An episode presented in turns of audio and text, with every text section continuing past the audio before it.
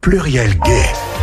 L'émission Gay de Radio Pluriel vous donne rendez-vous chaque mercredi sur Radio Pluriel. Bonsoir à tous, bonsoir à toutes. Merci de nous retrouver pour ce nouveau numéro de l'émission Pluriel Gay. Numéro mensuel, désormais, en alternance avec Transculture, Femmes en Voix et Fast Track. Voilà. Alors, ce soir, mes invités, je vais commencer par Fabrice, qui nous a rejoint après de longs mois, peut-être même d'années, non, j'exagère un peu. Oh. Non, mais moi, c'est mon côté moment, un pas là. latin, voilà. Voilà, c'est vrai, mais... Je travaille, écoute, que veux-tu je, T'étais où je- je travaillais, voilà, j'étais en tournée, je travaillais. Ouais. Mais on m'a raconté aussi que tu passais pas mal de temps à barboter Aussi, Ouais. qui est-ce qui t'a dit ça? C'est incroyable. ouais, mon je- petit doigt. Ton petit doigt. Ouais, je me suis mis à la plongée là depuis un an et demi. Mm. Et donc je fais de la plongée sous-marine. Ouais. Et il paraît que tu as même, euh, tu t'es battu à, à main nue contre des requins blancs. Ouais, ouais, ouais, des requins marteaux et euh, des et longimanus aussi. Moi, Oui, non, je me suis pas battu à mon moi, je n'importe quoi. le bureau. Mais ouais, ouais, la plongée, c'est un truc euh, super, euh, Ouais. super chouette et qui est euh, vecteur de, de, de mieux-être et de mieux ressentir. Ouais. D'ailleurs, il y a l'association Les Séropodes, qui est une association qui euh, travaille pour les, euh, pour aider les personnes séropositives à aller mieux, qui utilise la plongée sous-marine euh, pour, pour, voilà, pour aider les gens à se reconnecter à leur corps, à se reconnecter à leur respiration, à tout ça. Et c'est, un bon moyen, en tout cas, de, par le, biais de l'eau, d'être dans la pleine conscience et dans, dans le moment présent. Alors je ne sais pas si les sœurs font de la plongée sous-marine, nous avons ce soir euh, deux représentantes de deux couvents lyonnais. Euh, le couvent euh, des 69 Gaules, le couvent des Traboules. Mes sœurs, bonsoir. Anna Maria. Bonsoir. Voilà, ça c'est. Ah oui, bon, il nous manquait ce bonsoir. Il y a longtemps que n'était pas venu, il nous manquait. Oui, ça fait un petit moment quand même. Oui, voilà. Et euh, donc, sœur Christina. Bonsoir, chers Adelphes. Dobre wieczór, comme on dit dans mon pays. Très bien. Donc, on aura compris que ton pays, c'est quelque part là-bas à l'Est. Voilà. Mais ce sera peut-être l'occasion de revenir justement sur les événements aussi qui se passent dans l'Est de l'Europe, hein, parce qu'il y a des événements, des événements très sympathiques, des gouvernements très sympas surtout, euh, voilà, un peu partout en Europe en ce moment. Et puis Stéphane Caruana. Bonsoir. Voilà. Alors Stéphane, euh, évidemment, que tout le monde connaît pour être le rédacteur en chef de Hétéroclite. Voilà, notre journal préféré, unique et préféré, on peut dire unique parce qu'il n'y en a pas deux. Exactement. Voilà, Oui, approuvé par le Politburo. approuvé par le Politburo, le fameux Politburo dont Fabrice nous parlera plus tard. Parce que voilà, il nous- il nous a fait. Ah si, il va nous parler du Politburo. Tu nous as parlé d'un d'un grand projet complotiste. Ah oui, oui, oui, Voilà, oui, c'est oui, ce sur ma chronique, nous oui. Parler de ça, voilà. C'est ça. Voilà. Des complots, c'est merveilleux. On adore ça. Et alors, hétéroclite, là, c'est le numéro 164. J'ajuste mes lunettes, c'est ça? C'est ça, exactement, 164. Donc, et donc, hétéroclite, qui est désormais est bimensuel. Bimestriel. Bimestriel. Non, mais ça va pas, moi. On hein. s'y perd. Ouais. Mm. Et donc bimestriel, c'est Tous les deux mois. tous les deux mois. Oui, tous les deux mois. Mais moi, j'ai souvent hein, du mal avec ça. Souvent, je confonds les deux. Mais bimestriel, effectivement. Oui, les billes, on, on leur fait jamais confiance. C'est ça. Alors, du coup, euh, c'est un journal culturel. Mais moi, ce que je voulais dire aussi, c'est que c'est un journal qui est quand même bien, qui est axé sur les thèmes que- qui nous occupent dans cette émission, parce que d'ailleurs, il s'intitule, il s'intitule depuis un an maintenant le bimestriel transpédéguine. Moi, j'ai bien aimé ce retour de l'expression transpédéguine, qui était une ancienne expression. Vous savez, mes sœurs, qu'on employait beaucoup dans les années 80-90 surtout.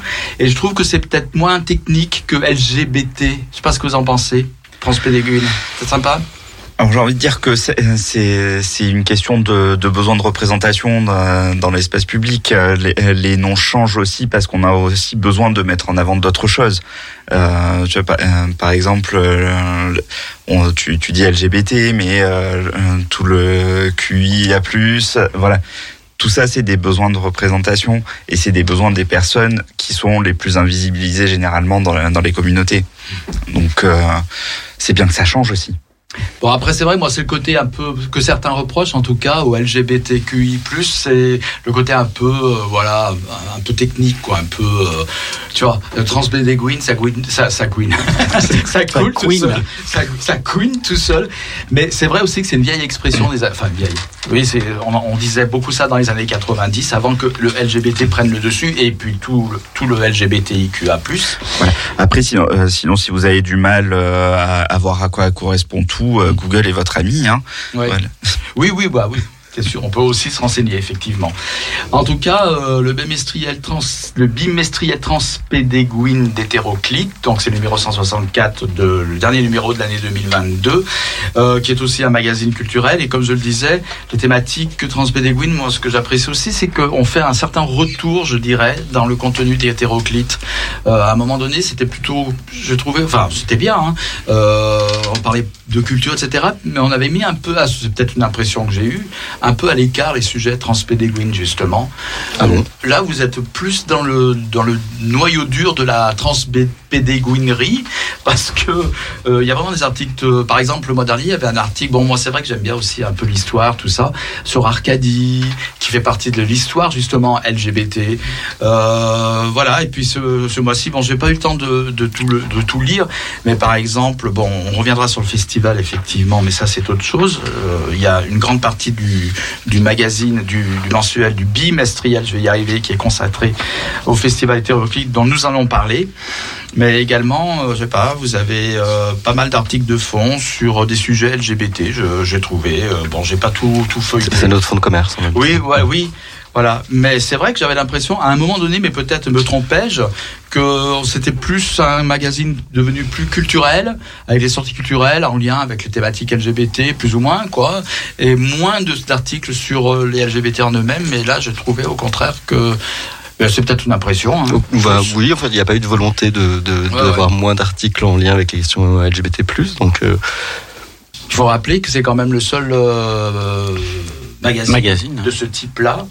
euh, à Lyon, alors on dit Lyon, mais c'est un magazine régional aussi, puisque vous couvrez toute la région. on est à Lyon, Grenoble et Saint-Etienne. Euh, Voilà. Lyon, Grenoble et Saint-Étienne, euh, et que c'est aussi un, un peu un modèle euh, unique à l'heure actuelle en France. Est-ce qu'on peut dire ça comme ça? En France, ouais, euh, oui, il n'y a pas beaucoup d'équivalents. euh, enfin, il n'y a presque pas d'équivalents en, en- avec autant de contenu rédactionnel et, ceux qui portent sur l'actualité et la culture. Donc non, il y a- on est un peu, un peu unique en France. En gratuit. En gratuit, oui, voilà, bien sûr. en en gratuit. gratuit, oui. Voilà, c'est ça qu'il faut préciser, c'est que depuis le début, depuis les débuts d'Hétéroclite, c'est c'est distribué gratuitement. hein. Et, et en plus, c'est de qualité, je veux dire, c'est pas fourré de, de publicité. En nous, on a des articles tout de suite, quoi. hein. Donc du coup, je veux dire, des articles intéressants en général. Euh, on va dire que vous avez une contribution de plusieurs. euh, comment ça se passe d'ailleurs? Vous avez plusieurs des pigistes, des journalistes. qui- Ouais, on, est une équipe d'une quinzaine de personnes à peu près. Ouais. euh, de pigistes qui sont qui sont des gens qui généralement ont un autre travail à côté, qui participent à, qui participent à Hétéroclite. Et en, en salarié, en fait, on est très peu parce que je suis tout seul, mais euh, il y a on, on travaille en collaboration avec les équipes du petit bulletin. Ouais. Et donc on partage euh, le graphiste, euh, le webmaster, euh, euh, l'administratif, et donc ça nous permet de, c'est ce qui permet à Hétéroclite de, survivre et de, pouvoir toujours produire un journal sans, sans, voilà, sans, avoir trop de frais au final. Ouais. Parce que le challenge, c'est d'avoir su maintenir, pu maintenir cette presse gratuite au cours des années, quoi. C'est ça, oui, bien sûr. Mais c'est un challenge à chaque numéro, hein, parce que tu disais qu'il n'y a pas beaucoup de pubs, mais c'est quand même la pub qu'il y a dedans qui Ouais. nous permet de, qui nous permet de vivre. Donc c'est nos annonceurs qui nous suivent depuis, euh, Oui, mais depuis elle est 2006. pas, je veux dire, elle est pas envahissante. Moi, je me souviens de magazines euh, gratuits euh, qu'on diffusait dans les années 90, par exemple, où euh, c'était rempli de pubs. Il y avait un article et puis il y avait 15 pubs autour. Quoi. Bah, on Voilà. essaye de garder un équilibre ouais, le- Mm. pour que ça soit le plus, le plus plaisant possible. Voilà, puis il y a le côté magazine, quoi, qu'on feuillette aussi, qui est très agréable. Qu'en pensez-vous, mes sœurs? Vous aimez Hétéroclite? On aime hétéroclite. On aime Tout à fait. Mais les, vie- les vieilles pubs dans les, dans les vieux magazines gratuits, c'était très drôle parce que tu avais tous les numéros euh, de, de drague euh, à la Oui, con. oui c'est vrai. ouais. À l'époque du Minitel, par exemple. Oui, Celle-là. Mais voilà, ça faisait partie du charme et de la drôlerie du truc. Bien sûr, oui. Mais on, en a, oui. on en a eu des pubs comme ça aussi. hein. Ouais, ouais. C'est vrai que sous ce côté-là, oui, c'est vrai. Il y avait des, des- des publicités pour les saunas aussi, pour euh, plein d'établissements, et puis les numéros euh, d'appel, etc. Il y avait vrai. des belles images aussi. avait- oui, il y avait des belles images, mais parce que Ah bah, alors, fallait attirer le chaland. ouais. Mais, mais après, bon, euh, on est resté un petit peu sur sa fin quand même, parce que les articles étaient assez légers, et puis bon, je veux Oui. pas critiquer, mais c'était pas têtu.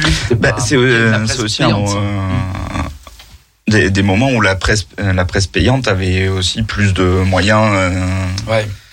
de moyens, de moyens financiers pour, Mm. euh, pour engager tout, euh, toutes les personnes qui font, euh, Ouais. qui, qui, qui font tous ces articles. Oui, c'est ça, oui, bien sûr. Oui, mais bon, Hétéroclite arrive quand même à sortir quelque chose de qualité tout en restant un magazine gratuit, quoi. C'est un combat à chaque fois. Hmm. Voilà, il fallait le souligner, je pense, c'est important. Transpédé Win, mais pas que d'ailleurs, c'est dans le, Oui, bah oui. dans le titre. C'est important aussi de le Ça préciser. correspond au plus plus du LGBTQIA+.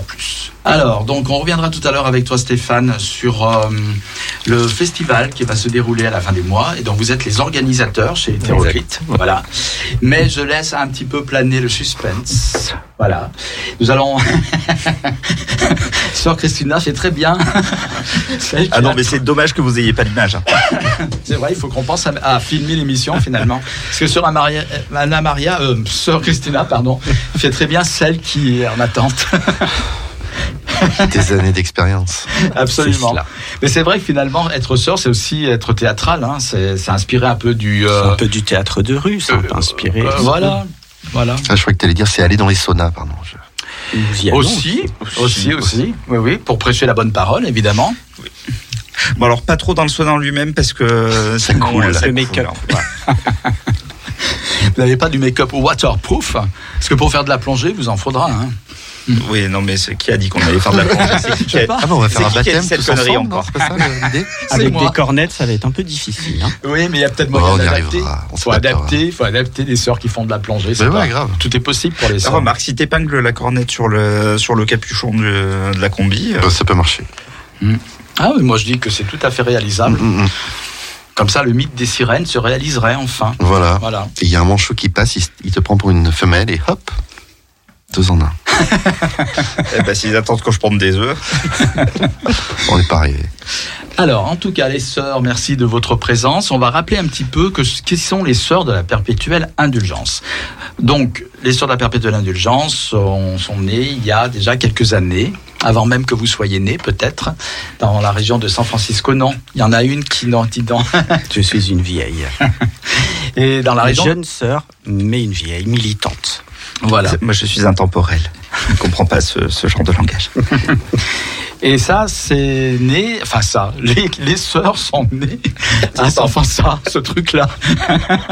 les sœurs sont nées à San Francisco, donc à la fin des années 70. 79. 79. Voilà. Dix ans après Stonewall. Dix ans après Stonewall, exactement.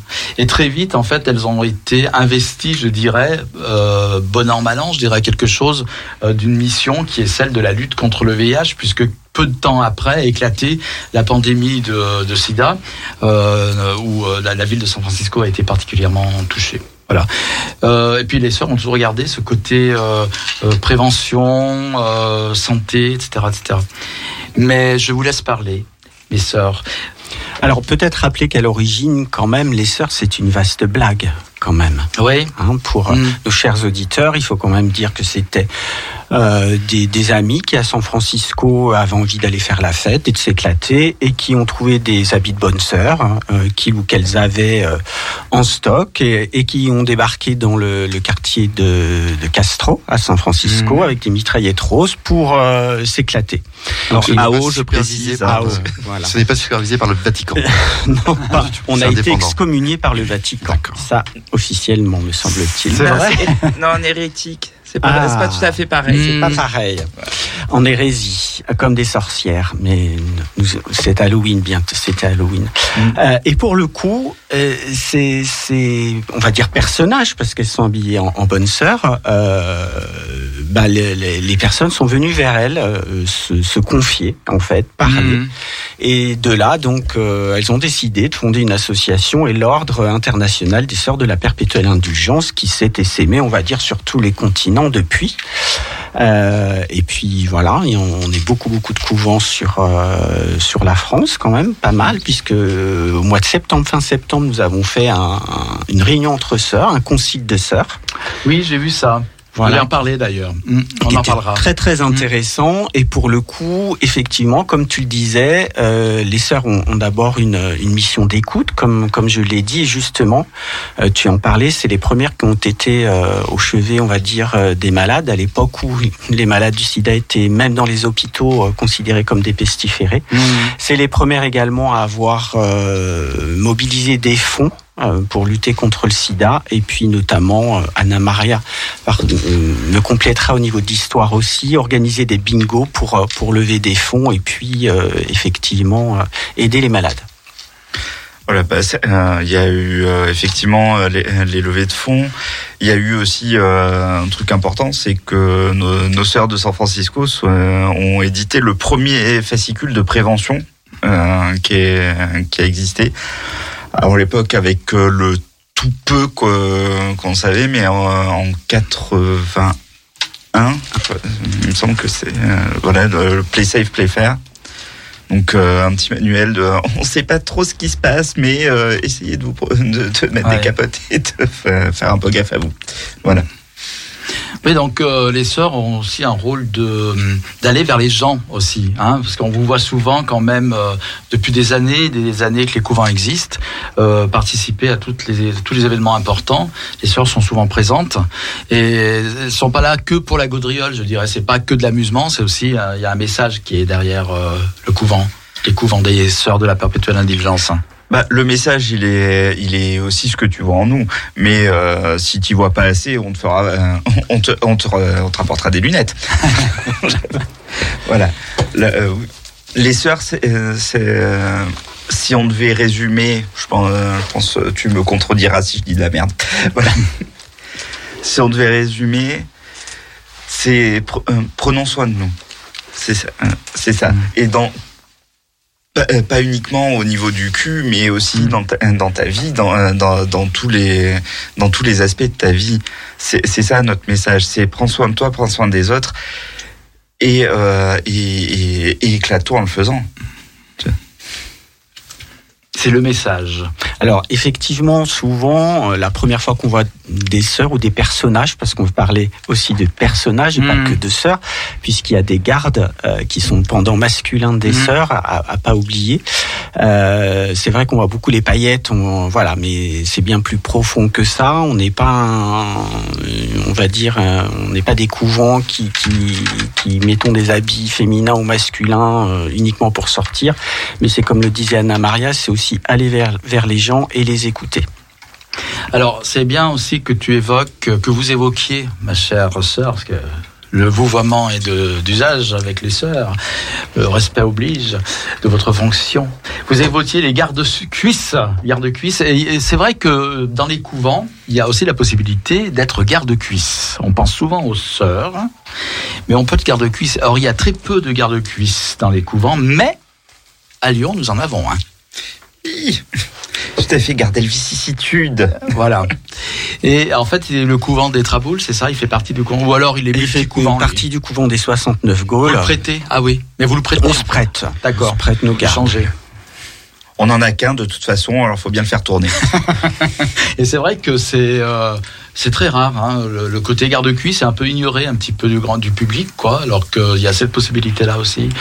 En plus, bon, le garde-cuisse qu'on voit un petit peu souvent par certains ont des tenues un peu, euh, un peu, on va dire euh, euh, SM, je dirais parfois avec des harnais, etc. Mais c'est pas du tout le cas de du garde-cuisse à Lyon. Hein. Il a Ça dépend des personnages. Ça ouais. hein. Voilà, ça dépend de ce que tu as envie d'exprimer. sur- Ouais, ouais, ouais. euh, dans- dans- par nos tenues, par nos maquillages, on, on, on- on veut faire passer des choses. Alors, de façon plus ou moins réussie, ça c'est c'est un autre débat. Mais, mais on veut faire passer des choses dans, euh, dans, dans, l'image que l'on Mm. l'on présente. Donc euh, oui, bien sûr, euh, il y, y a eu beaucoup de, il y a toujours beaucoup de gardes-cuisses qui ont des tenues très très euh, orientées euh, leather, BDSM, ça parce que ça fait partie de, la- de, de nos cultures aussi. Mais ça veut pas dire que ce que tu as envie de faire passer, euh, dans, dans- enfin que qu'une personne qui, a- qui arriverait dans, dans ce parcours-là, c'est quelque, c'est la chose qu'elle, c'est les choses qu'elle a envie de faire passer.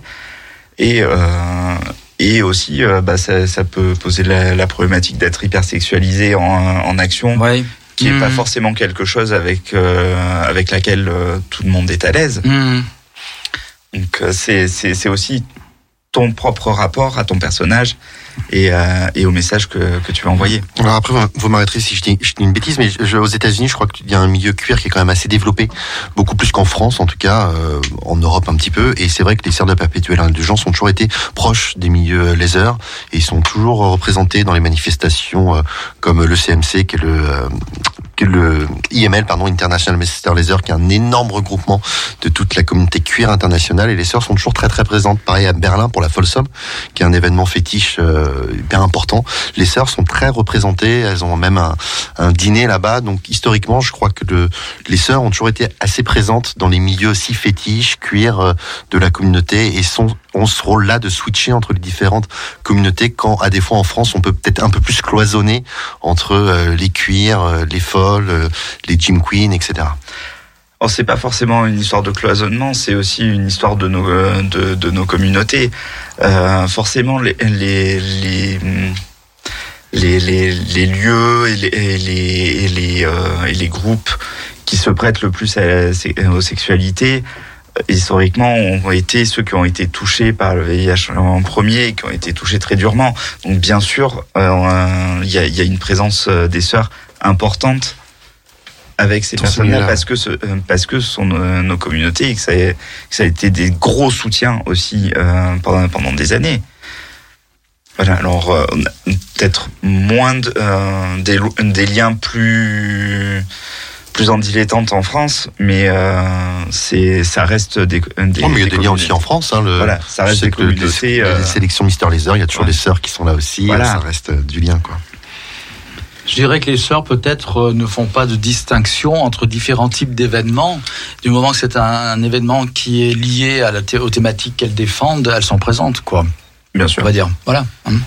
Dans toute la communauté gay, dans toute sa diversité. Voilà. etc. Et au-delà, au-delà, on défend aussi euh, tout ce qui est contre l'agisme, la misogynie, euh, enfin voilà, Mm. toutes les luttes. euh, Le droit à l'avortement. euh, Hum.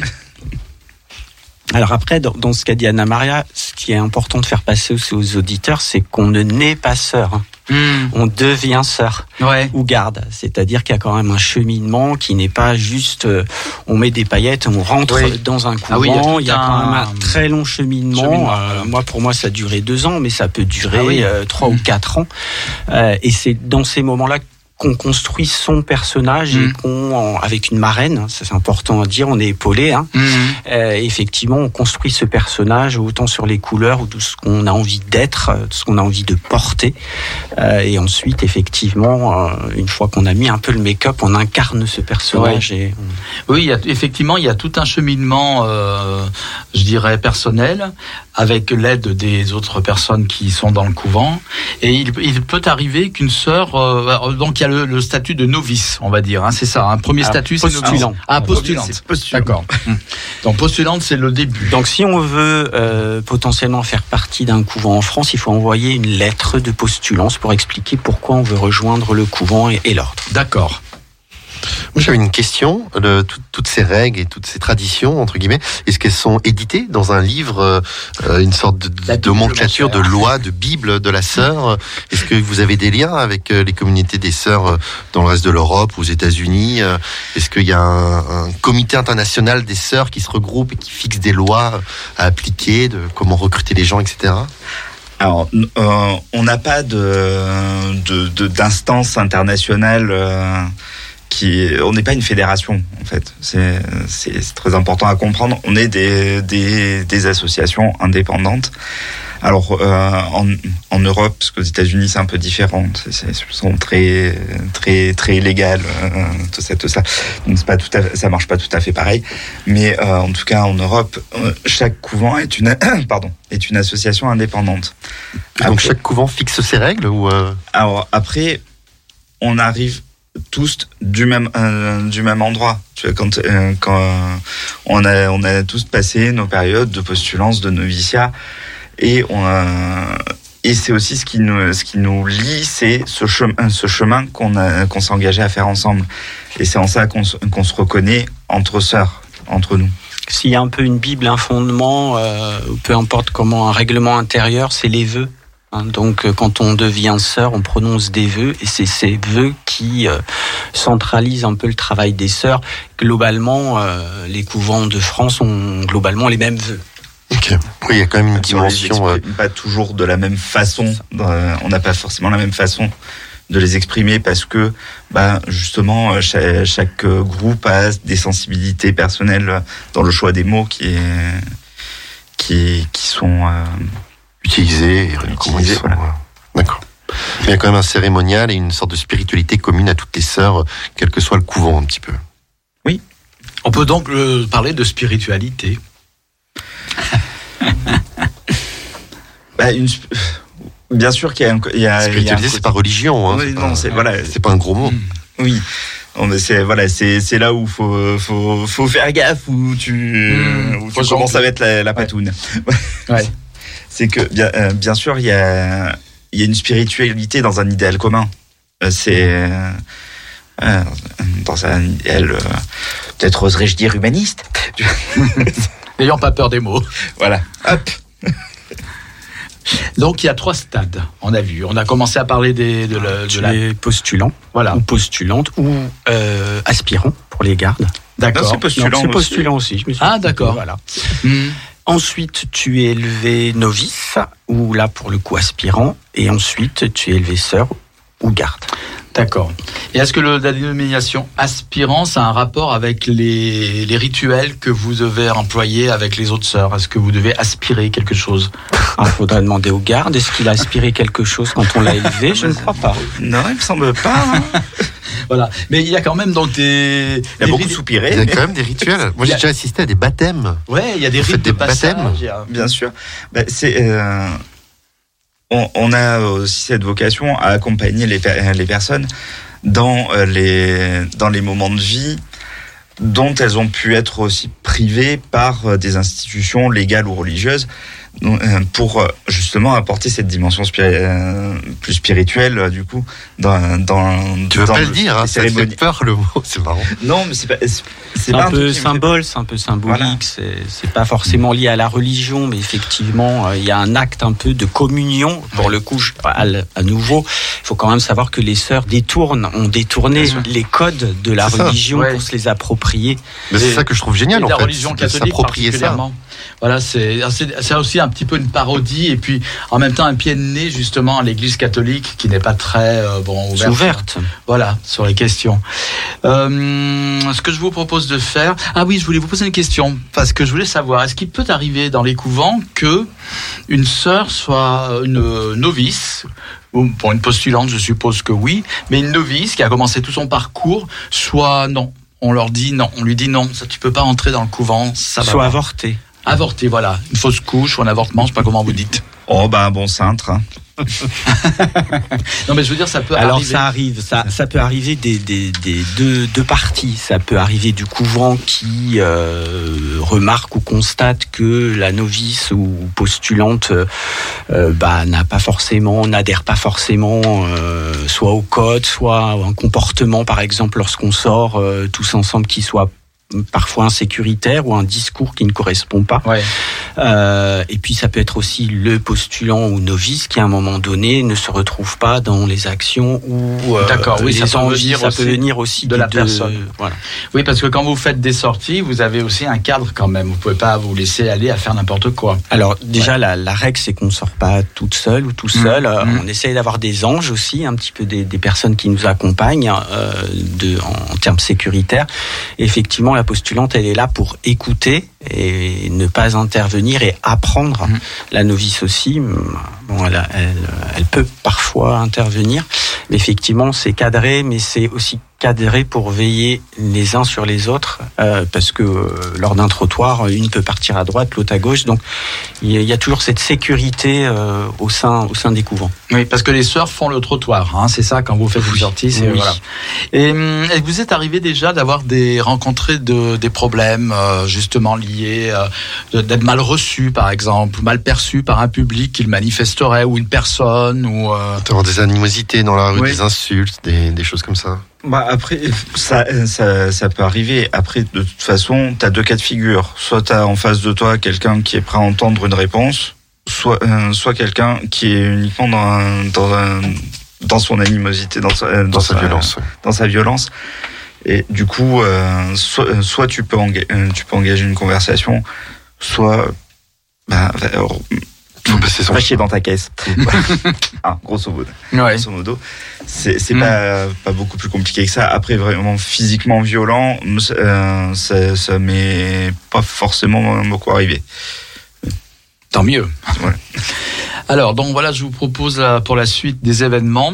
Donc, Sœur Anna Maria nous a amené un morceau qu'on va écouter. D'ailleurs, j'ai oublié de préciser que Bernard était ce soir à la technique, comme d'habitude, notre bon Bernardo. Bonsoir Bernardo. Bonsoir à tous, bonsoir à toutes, bonsoir Voilà. les sœurs. Bonsoir Bernard Et donc on va écouter ce morceau. Alors je voudrais bien que tu nous en parles avant et avant d'écouter le morceau que tu nous en parles, euh, Fabrice après du. Alors justement, écoutez bien, soyez tout oui après parce que Fabrice nous a fait une chronique et vous pourrez intervenir aussi euh, sur le sujet de sa chronique et Stéphane aussi, bien entendu. Donc maintenant, Anna Maria, c'est à vous, ma sœur. Vous pouvez donc parler de ce morceau que nous allons entendre que vous nous avez amené. Donc, euh, ce morceau, c'est une reprise de John Wayne de Lady Gaga euh, par euh, Barn Hooker, euh, qui est un petit groupe local et de saison. Euh, donc, euh, de- plein de, de, de jantes super sympas. Ouais. Et euh, si vous allez sur YouTube et que vous regardez ce clip, vous pouvez m'apercevoir à un moment. Ah voilà, elle en profite pour faire sa promo, la sœur. Ah bah, pas le nord. Voilà. Et euh, franchement, ils, ils font des choses très très sympas. Et euh, n'hésitez pas à aller euh, euh, voir. euh, alors euh, beaucoup sur YouTube, sur euh, sur Insta, sur Facebook, n'importe. euh, Il y, a, il y a plein de petites choses. euh, ils sont ils sont vraiment su- super sympas. Le nom bah. du groupe, c'est quoi? Barn Hooker. Barn Hooker. Pardon, Hooker. De toute façon, on mettra le lien du, le lien YouTube sur les réseaux sociaux de l'émission, comme ça, ça sera Très bien. Eh ben, écoutons ça, mon bon Bernard, si vous le voulez bien.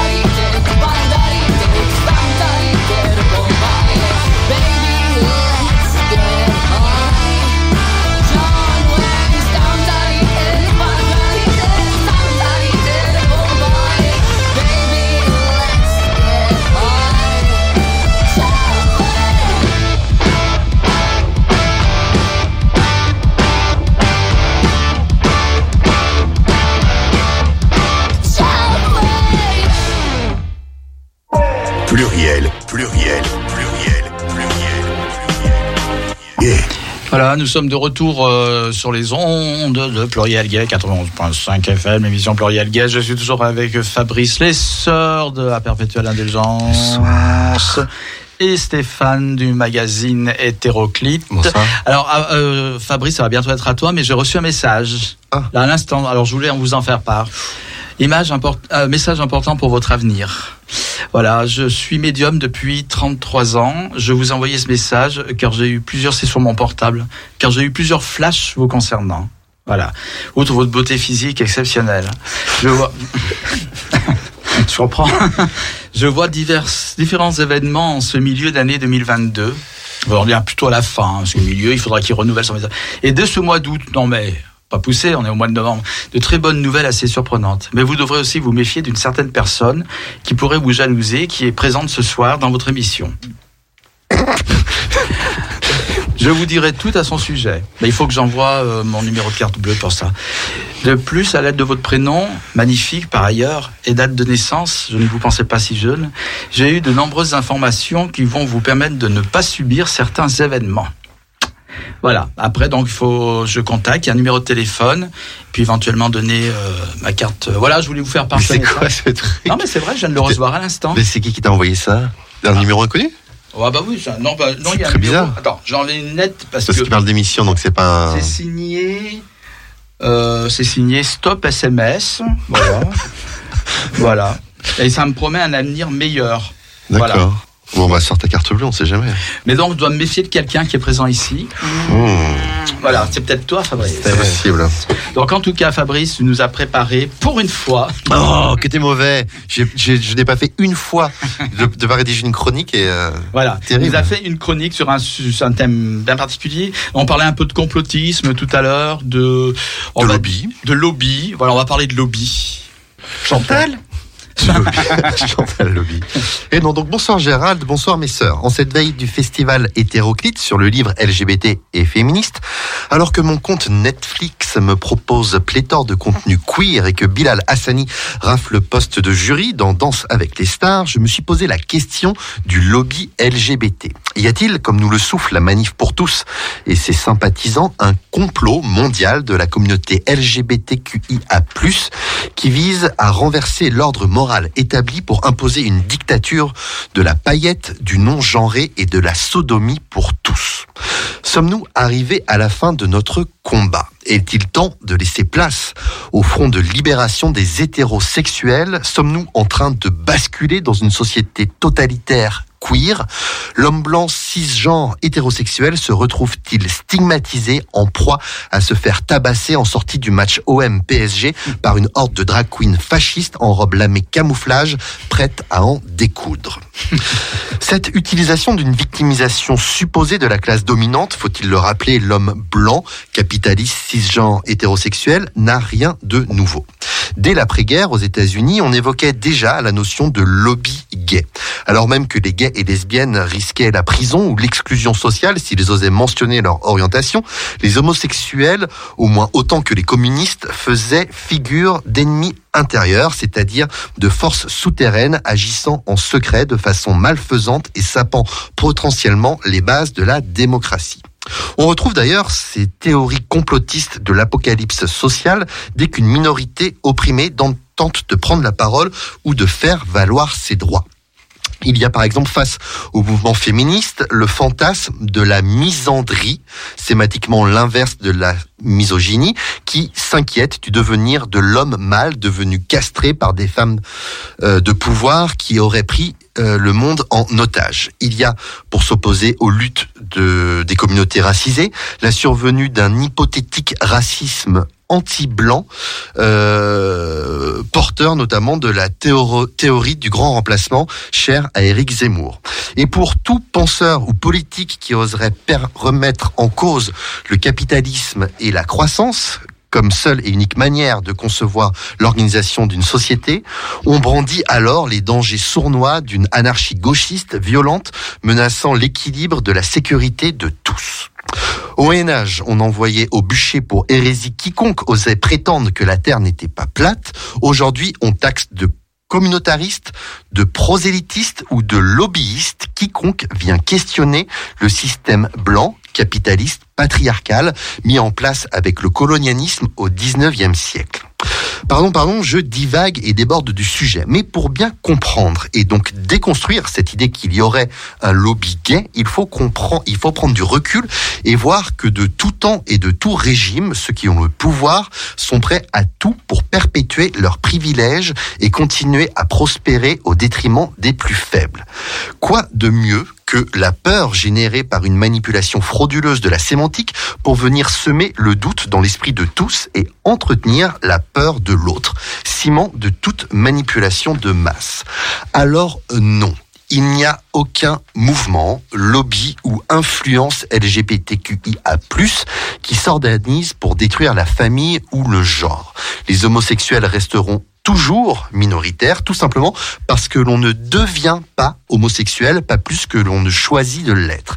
Il n'y a pas d'influence positive euh, possible, pardon, sur euh, l'orientation psychoaffective que peut développer un être humain. Il y a toujours eu des hommes attirés par des hommes et des femmes attirées par des femmes, alors même que la société, les médias ou la famille ne laissaient même pas entrevoir que c'était de l'ordre du possible.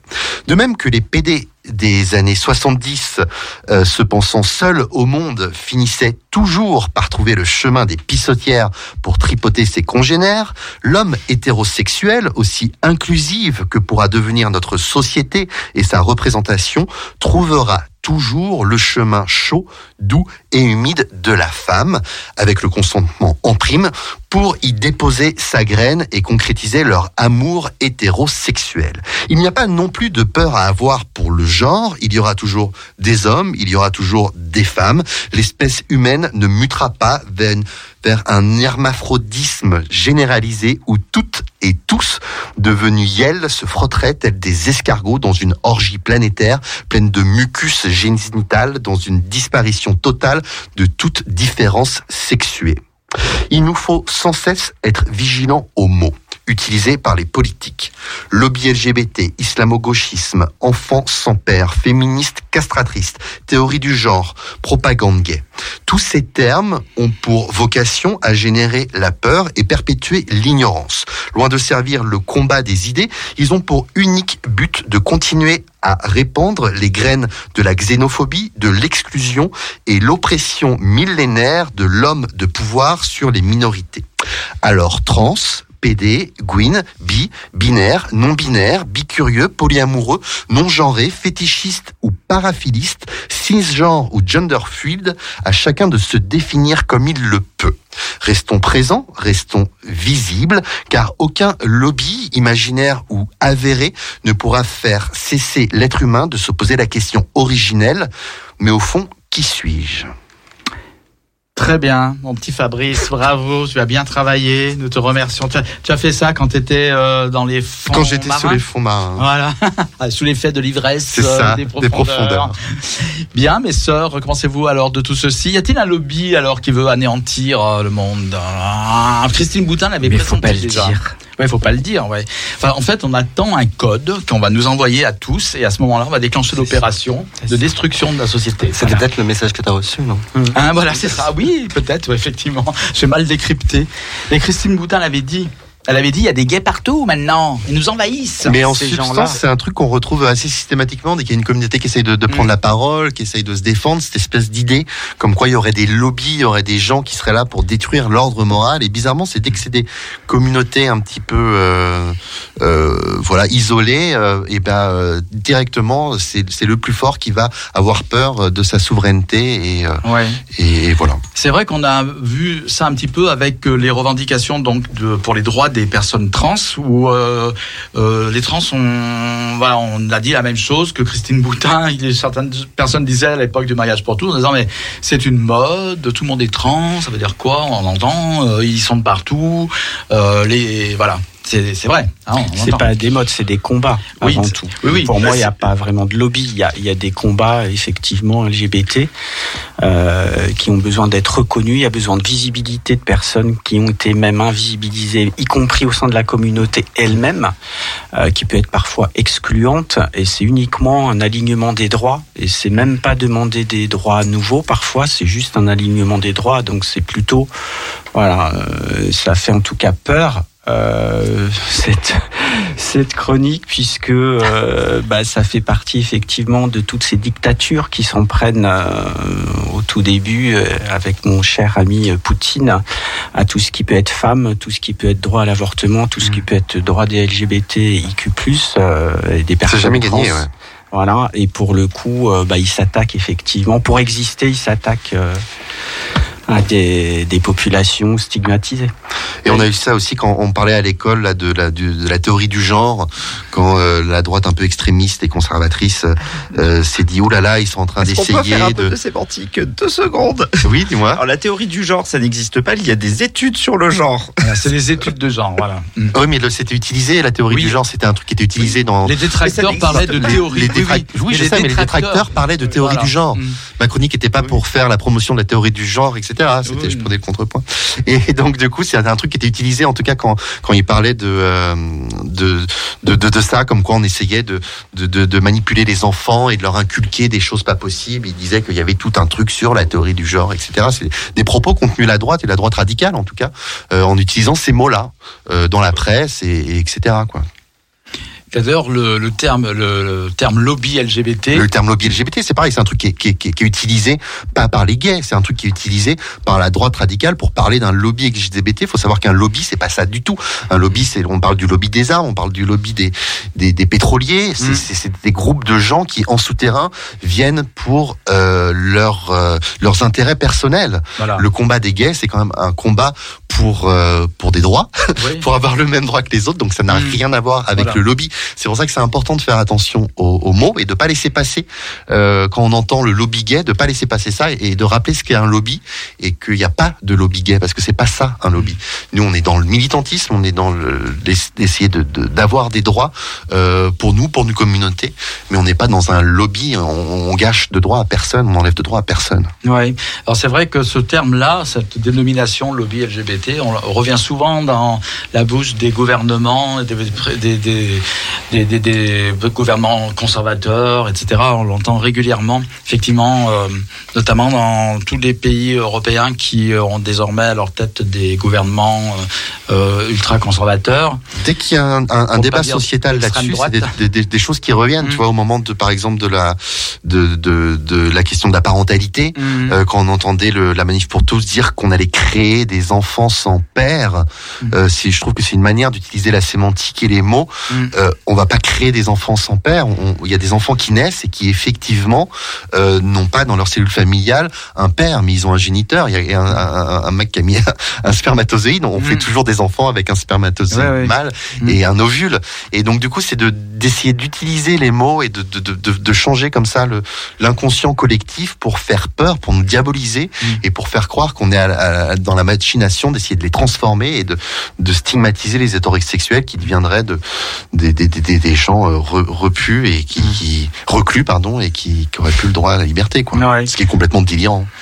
Moi, ce que je trouve assez, enfin, c'est surprenant, enfin non, pas surprenant, c'est pas le bon mot, mais c'est de voir aussi que les questions LGBT sont prises en otage au niveau politique.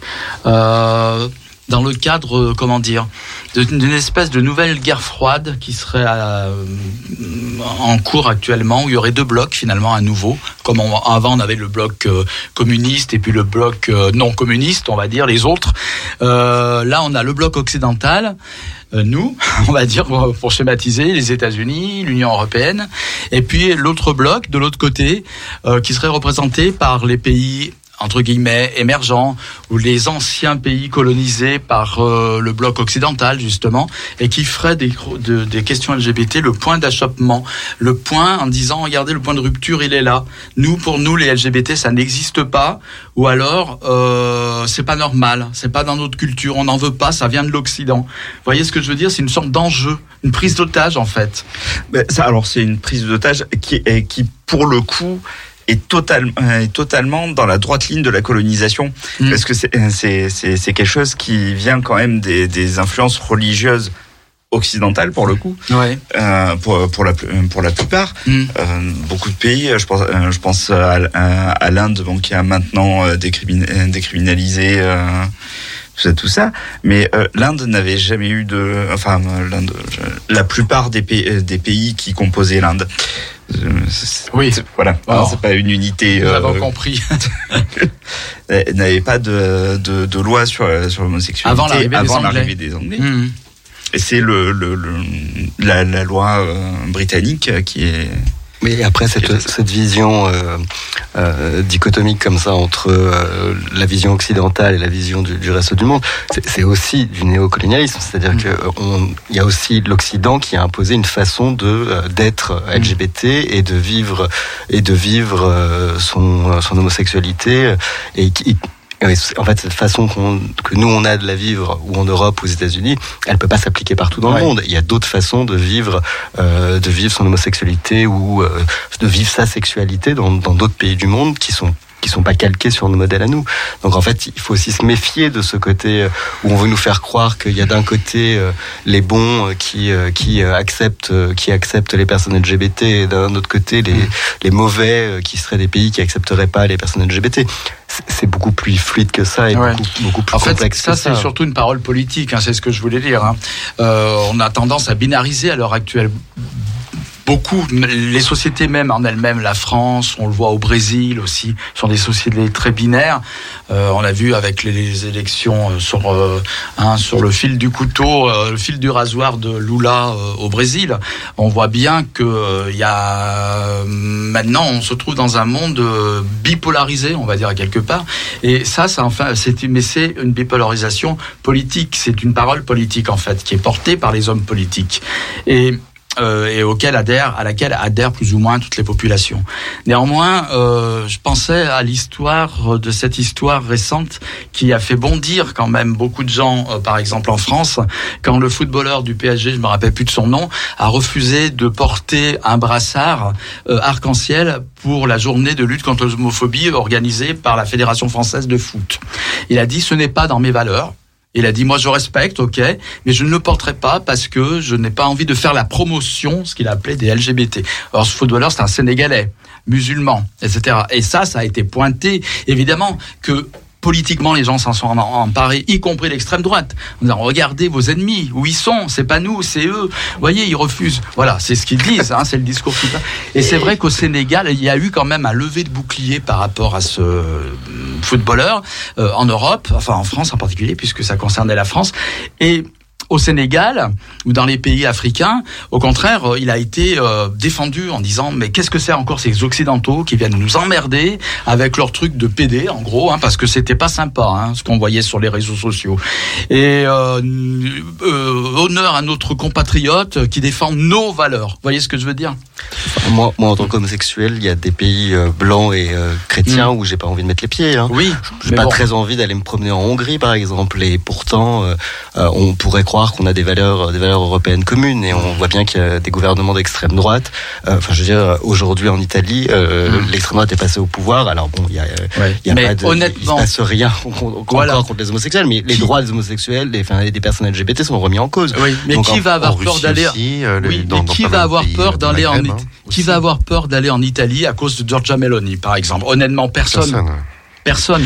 Qui a peur d'aller en Iran en tant que gay ou au Qatar mais, mais- mais la, la vie des, la vie des personnes LGBT en Italie va être bien plus compliquée Bah, pendant, le, gou- pendant les oui. gouvernements Oui, c'est C'est sûr, mais il y aura pas non plus l'application de la peine de mort, il y aura pas de la prison, il y aura pas l'homosexualité. C'est des pays où elle, elle est dépénalisée. D'abord en Europe, un pays qui pénaliserait l'homosexualité en tant que tel aurait des des rétorsions graves comme la la Hongrie en a eu et la Pologne aussi. Quand Je, je suis pas si certain. ouais. euh, C'est ça, c'est dans la si Constitution. Il y a quand même dans Euh, l'inconscient collectif le fait que dans les aspirations occidentales, Mm. il y a quand même l'émancipation de la femme, le droit des personnes LGBT, euh, la Mm. laïcité, ça fait partie un petit peu, je crois, dans l'inconscient collectif de euh, l'idéal occidental qu'on essaye un peu de, de, de, de transmettre, etc. Alors après, il y a beaucoup d'autres choses aussi euh, Oui, de oui, merde, sûr. Bah, mais il y a quand même ce ce truc-là euh, qui, qui, qui est On- présent on et qui, je crois, est d'être défendu, plus ou moins. L'Occident veut se persuader qu'il est un modèle pour les autres et que les valeurs Oui, voilà. qu'il porte sont meilleures. Ça, Mais- c'est sûr, mais ça, c'est un Oui, vieux oui, réflexe. euh, peut-être aussi, mais ça, le- c'est un vieux réflexe colonial, effectivement, hein,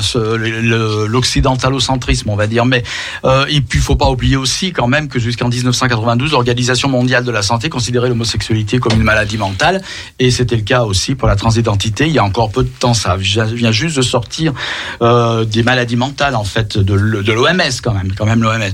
Donc, c'est pas non plus pour jeter la pierre, mais quand même, on a l'impression. Mais de toute façon, c'est une histoire politique, parce que ce sont les hommes politiques qui se servent. C'est pour ça que je parlais de prise d'otage des droits LGBT, qui en font un peu le, le point de cristallisation de ce qui, de l'anti justement, de- l'anti-néocolonialisme. Voilà, justement, on parle de néocolonialisme par la présence par exemple euh, économique, encore des pays anciennement colonisateurs, notamment de la France. On, on connaît bien l'histoire de la France-Afrique, même si elle est en profond déclin maintenant. Mais euh, euh, on parle pas les hommes politiques au Sénégal, au Mali, par exemple, il y a eu un discours très anti-français de la part d'une partie de la classe politique. Ces anciennes, l'ancienne colonie, c'est la France, euh, disent aussi, euh, euh, c'est pareil pour la pensée, pour la construction de nos sociétés. Ils veulent nous imposer encore une fois des valeurs qui ne sont pas les nôtres. Voilà. Alors après, est-ce que c'est vraiment une, une valeur de, de stigmatiser une communauté on, je veux dire, on, on accueille quand même en France, en Europe, des réfugiés LGBT, des réfugiés Oui, euh, oui. euh, politiques LGBT qui sont euh, qui sont maltraités dans leur pays. Bien sûr, on a eu euh, qui MSG sont- il n'y a pas longtemps ici à la des, des personnes trans, par exemple, qui se font tuer si jamais ils sont trans. Alors je dis pas qu'on se fait pas tuer en France, Mm. c'est pas ça que je dis. Je dis pas qu'en France c'est formidable, mais il y a, y a quand même des choses qui ont été mises en place, notamment par les associations, notamment par le militantisme, qui permettent aujourd'hui de vivre, Mm. d'aller dans la rue, de pouvoir parler sur une radio, de dire ce qu'on se pense sans Mm. sans avoir peur de se faire tuer forcément, ce qui est pas le cas dans, dans beaucoup de pays dans le monde. Est-ce que, par exemple, justement, l'attitude de ce footballeur, que- par exemple, Stéphane, comme- comment. Est-ce que tu, tu aurais été parmi ceux qui auraient euh, crié à la homophobie parce qu'il a été accusé d'homophobe, d'être homophobe, etc., euh, par- y compris par certaines associations qu'est-ce- Quel jugement tu aurais quel, euh, pas, On va pas parler de jugement, mais quelle vision tu porterais sur ce geste de, ne refuser de porter un brassard pour euh, la journée euh, de lutte pour les droits LGBT C'est la question la plus facile, moi. Euh, alors, je sais même pas qui c'est, en plus, je, je, je suis pas au courant de cette histoire. Mais, Ouais, euh, mais je peux regarder. non, sur- peu importe. Euh, C'est un, un joueur de football, euh, de football euh, du PSG, Du PSG, hein, ouais. qui est d'origine sénégalaise en fait, Et donc, et, de religion musulmane. Et donc c'était pour la journée mondiale de lutte contre l'homophobie. Il y avait tous Mm. les clubs qui s'étaient euh, mobilisés euh, pour porter un brassard euh, arc-en-ciel. Et ce joueur-là avait refusé de porter le, brassard arc-en-ciel en disant que il voulait pas, euh, voilà, faire la promotion de l'homosexualité et que c'était pas dans ses valeurs. Voilà. J'entends, je suis pas certain que le fait qu'il soit d'origine sénégalaise et musulman soit la racine même de son homophobie. Je pense que simplement c'est un individu homophobe qui euh, donc ne, voulait pas euh, être Oui, oui. associé à cette euh, à cette manifestation, mais Il, il a quand même dit que ce n'était pas dans les valeurs de sa culture. Oui, mais ça, les gens peuvent dire ce qu'ils veulent. Hein, Je veux Mm. dire, euh, enfin bon, à l'extrême droite ils disent des conneries aussi, mais Mm. euh, donc, euh, je, enfin, je je vois pas vraiment en quoi. euh, euh, alors ça voudrait dire en fait que tous les Sénégalais et que tous les musulmans sont homophobes. Enfin, je, je trouve que c'est un peu dangereux comme. euh, Mm. comme, Bah, la, la question n'était pas là. La question était est-ce que tu, Ouais. tu penses que c'est être homophobe que de refuser de porter le brassard, Mais ou est-ce qu'on peut avoir le droit de refuser de porter le Voilà, brassard? parce qu'il a été Au- critiqué Au-delà du fait d'être sénégalais, musulman, on s'en branle quoi. Tu vois. Oui, Alors, il a été Je, critiqué je par des réponds, mais, comme Gérald précisait qu'il était sénégalais, Bah, d'origine- oui, parce que dans le contexte qu'on parle, on est et, et musulman, je, je remettais juste le curseur en place en disant Ouais. l'acte est homophobe, évidemment. Je suis pas sûr que ça soit lié ni à son origine ni à sa religion. Voilà, c'est tout ce que je tout ce que je disais. Mais arrêtez de l'agresser, enfin. Non, non, mais c'est pour. Non, non, mais c'est un débat qui est très intéressant parce que Et qui est compliqué, qui est tendu. et qui est très compliqué, Et très tendu. On d'ailleurs. homosexualité et puis euh, islam, ça c'est tout de suite c'est la merde. On avait reçu le l'imam euh, euh, l'imam Ludovic, euh, euh, mm. on, on voit bien que c'est problématiques de Marseille. qui sont pas simples, au Mm. même titre que euh, Ah bah lui, il homosexualité et de mort, hein, christianisme. hein, Je ouais. veux dire, c'est pas simple. On Mm. regarde dans Mm. l'Église euh, le traitement qui est fait de l'homosexualité, c'est pas simple non plus. Mm, mm, mm. Après, y compris au sein de pays faisant partie de l'Union européenne, hein, il y a quand même un retour euh, de l'homophobie. Oui. Je parle de la Pologne, hein, un pays que, que, Très très que chrétien. j'adore. Euh, et à l'époque où ils, certaines mairies avaient effectivement souhaité euh, ne pas accueillir des Oui. personnes Il LGBT. y avait les zones de liberté. Voilà, Mm. je suis allé en Pologne, euh, et je me suis posé cette question est-ce que moi, en tant qu'LGBT réservant des hôtels euh, avec mon partenaire, j'allais être euh, vilipendé, pas accueilli, etc. Donc, j'ai Ah eu, oui, oui. j'ai eu la chance effectivement de tomber, même dans la Pologne profonde, sur des gens adorables. Par contre, mes amis de Varsovie ont peur ils avaient peur. Donc, euh, il faut vraiment, au-delà de ça, il faut aussi qu'on puisse soutenir, euh, y compris au sein de l'Union européenne, euh, ces personnes LGBT qui souffrent. Et puis, pour diverser, je fais un petit coucou à Artam et à Danis de de, de, de personnes russes donc qui ont dû fuir Mhm. le régime de Poutine que j'accueille et qui effectivement ont envie De toute pouvoir façon, vivre leur homosexualité je vais en te France. dire une chose à titre personnel, dans n'importe quel pays où j'ai été, y compris en France d'ailleurs, quand j'ai voyagé, j'ai toujours pris, euh, fait attention lorsque j'étais hébergé avec mon ami dans un hôtel, etc., de m'assurer que l'hôtel soit euh, gay friendly, on va dire. Parce qu'il m'est arrivé une fois d'aller dans un hôtel. On m'a pas refusé la chambre, mais quand on a vu, la personne a vu apparaître le deuxième, que c'était un deuxième mec, moi je dis on a loué pour deux, ok, mon nom. Euh, la bonne femme, elle a fait une sale tête, hein, je vais te dire, elle aurait pu nous dire euh, vous allez aller ailleurs. Là, c'est sûr que c'était une bien blanche, bien européenne, il n'y a pas de problème, c'était en France. Hein. Bon, ils n'ont pas osé, mais elle a été visiblement très choquée qu'elle qu'elle ait loué une chambre à, à deux hommes, et c'était visible. Donc voilà. Moi, après, le but, c'est juste dans la discussion, parce qu'on sait que, comme je le disais, qu'il y a une parole politique, malheureusement, qui est d'un côté comme de l'autre euh, euh, extrême, certainement, et que des associations LGBT avaient soulevé ce problème, encore une fois, par rapport à ce footballeur, parce qu'il était devenu un peu systémique, on dira pas systémique, mais représentatif. Et c'est vrai qu'au Sénégal, il avait été euh, très soutenu par la population sénégalaise, par une partie, évidemment, je dis pas par tout le monde, mais tout le monde avait dit, oh, font chier ces Français, quoi. On, nous emmerde avec leurs histoires de PD. Nous, on n'a rien à voir avec ça. Il fait ce qu'il veut, il est libre, euh, qu'on le laisse tranquille, notre euh, compatriote. S'il veut pas porter le brassard, euh, il parlait de promotion de l'homosexualité. Il dit, nous, on fait pas la promotion de l'homosexualité, c'est haram. Il disait, il y avait plein de termes religieux venant de l'islam pour le décrire. Vous voyez ce que je veux dire? Et donc, les associations LGBT en France sont parfois accusées, et ça on le sait, de ne par peur d'être traité de raciste, de ne pas dénoncer aussi cette homophobie-là, qui est réelle, les, dont les premiers à souffrir sont les personnes musulmanes. J'ai reçu Jalil, qui est un écrivain et chanteur algérien, euh, qu'on aime beaucoup, et qui est pratiquant, qui a dû remettre lui-même sa foi en cause, parce que il a dit mais c'est une souffrance quand on est gay. Quand je suis petit, c'est super l'islam. Et puis quand on grandit, qu'on s'aperçoit que on nous dit mais mais je suis d'accord pour dire que c'est valable aussi pour les, la religion catholique, etc. Hein, c'est pas pour stigmatiser. Mais on peut aussi dénoncer cette forme d'homophobie-là. Elle existe, c'est de l'homophobie pour moi. Oui, parce que et, et ne pas dénoncer, c'est faire le, le c'est permettre au Front National. Il y a de plus en plus de PD qui votent euh, RN. Mm. Moi, je suis halluciné de voir le nombre de, de gays qui votent RN, justement parce que euh, il y a une sorte d'omerta autour de ces Mm. questions-là, d'homophobie, euh, qui, qui, qui, qui fait que voilà, le, ça fait rafler des, des voix au FN. Et il faut pas mettre les gens les uns contre les autres, ça n'a pas de sens. Découvrir que les religions sont homophobes, c'est pas découvrir l'eau chaude quand même. Bah oui, c'est ça. Ouais. Bah oui, mais Eh ben, on peut pas dire que les religions sont homophobes. Si, non, Ah mais bon, ça, bah alors on, bien. est tous d'accord là-dessus. Après, imaginez que les individus sont homophobes uniquement à cause de leur religion ou à cause de leur origine, là c'est autre chose. Oui, là, c'est autre chose, Bah, c'est du racisme, c'est autre chose.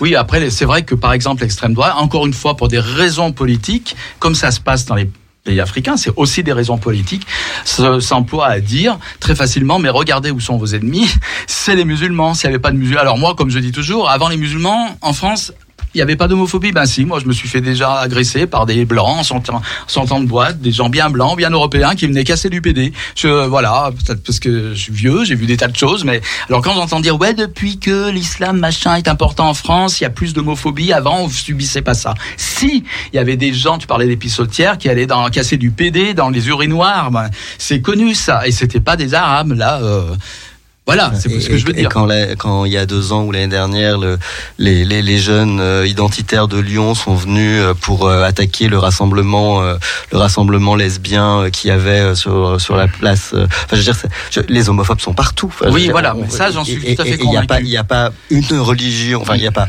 une origine ou une religion qui rend plus homophobe. Les homophobes sont partout et euh, voilà. Mm. D'ailleurs, je il y a sais aussi même pas des- pourquoi on a ce débat en fait. Je trouve, Non, parce que je trouve que c'est intéressant justement de l'avoir, de l'avoir, y compris dans cette émission-là, parce que c'est des débats qui animent, euh, qui animent la sphère militante quand même.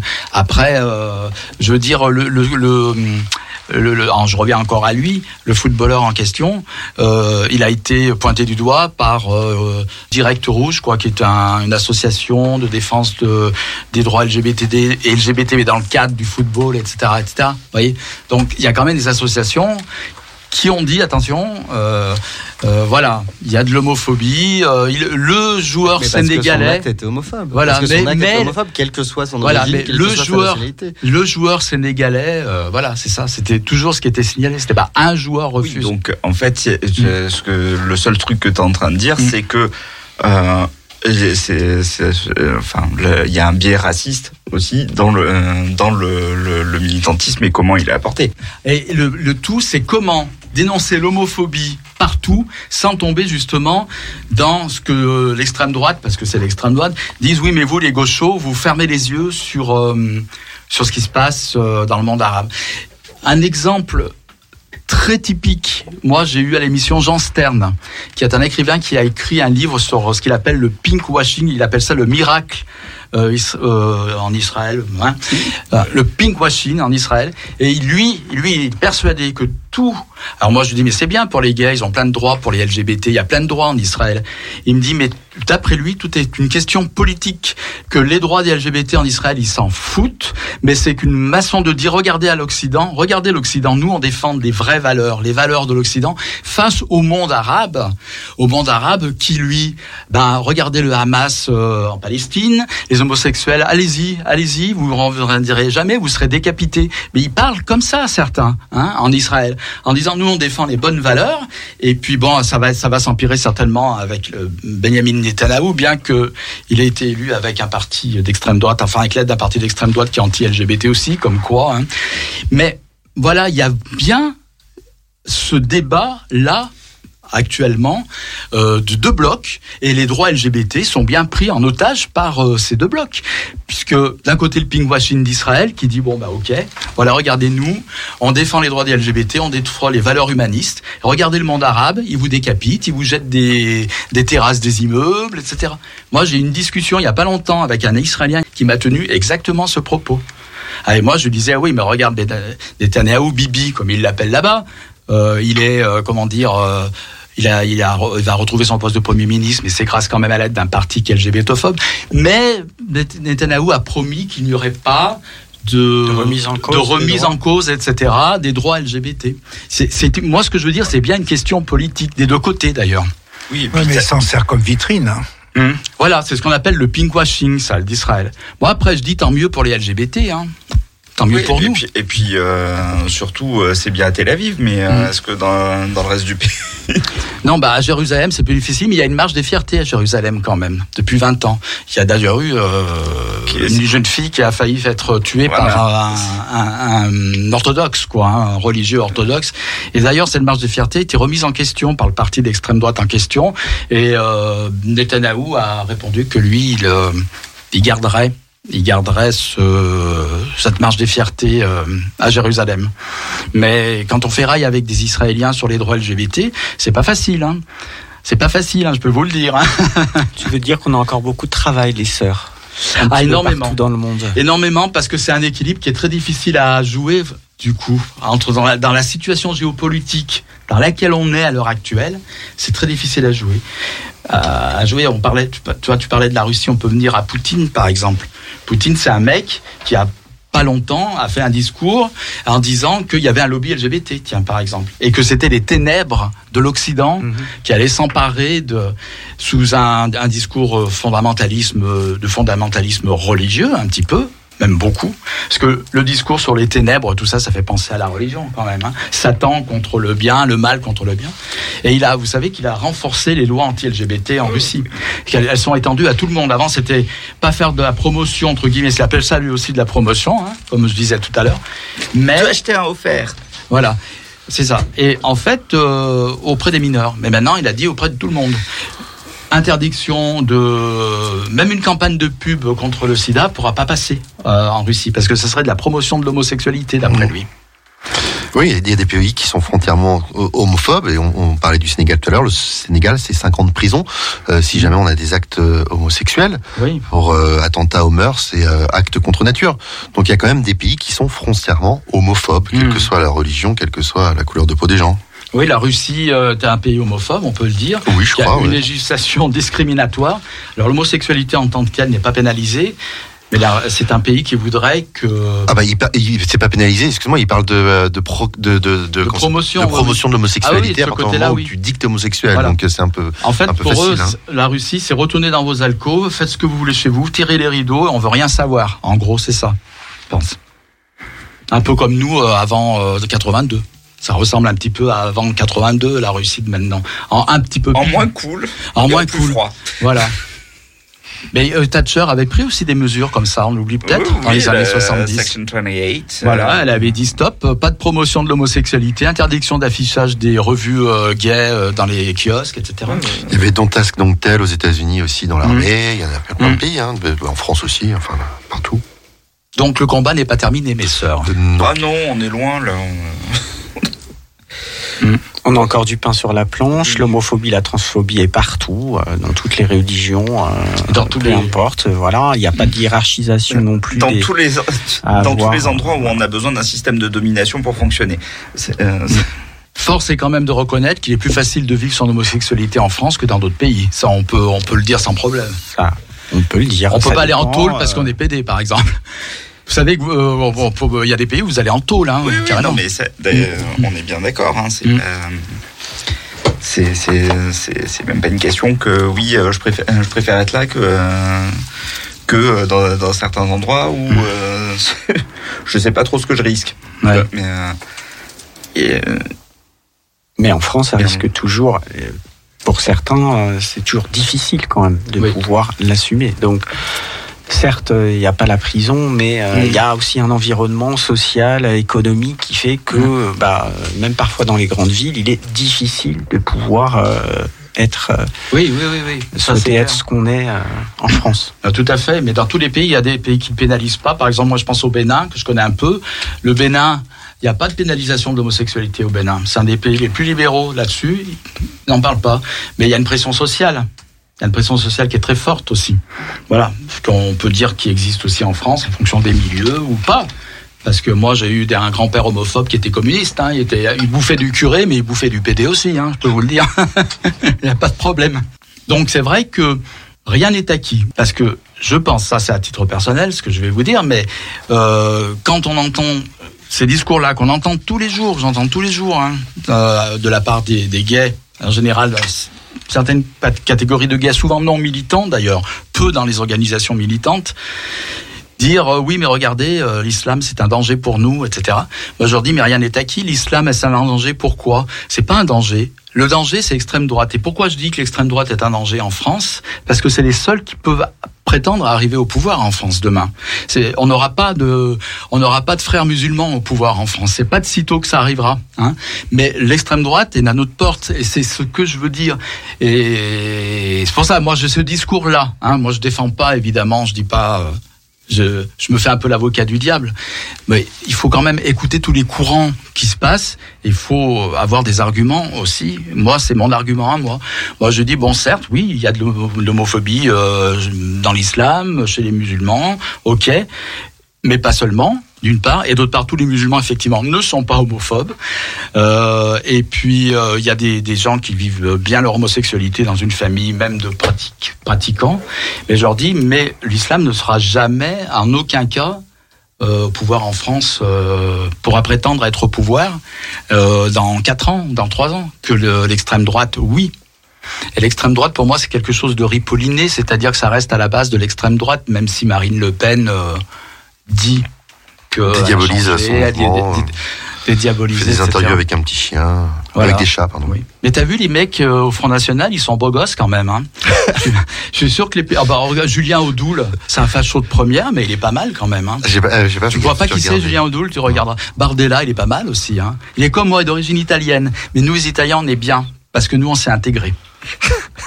mais pas pareil. Euh, pour présenter mes grands-parents s'ils étaient encore en vie, je leur dirais ils se sont fait traiter de rital quand il y avait un vol sur la, la plage à Marseille, c'était toujours les Italiens, euh, sans parler des. mais bon, voilà.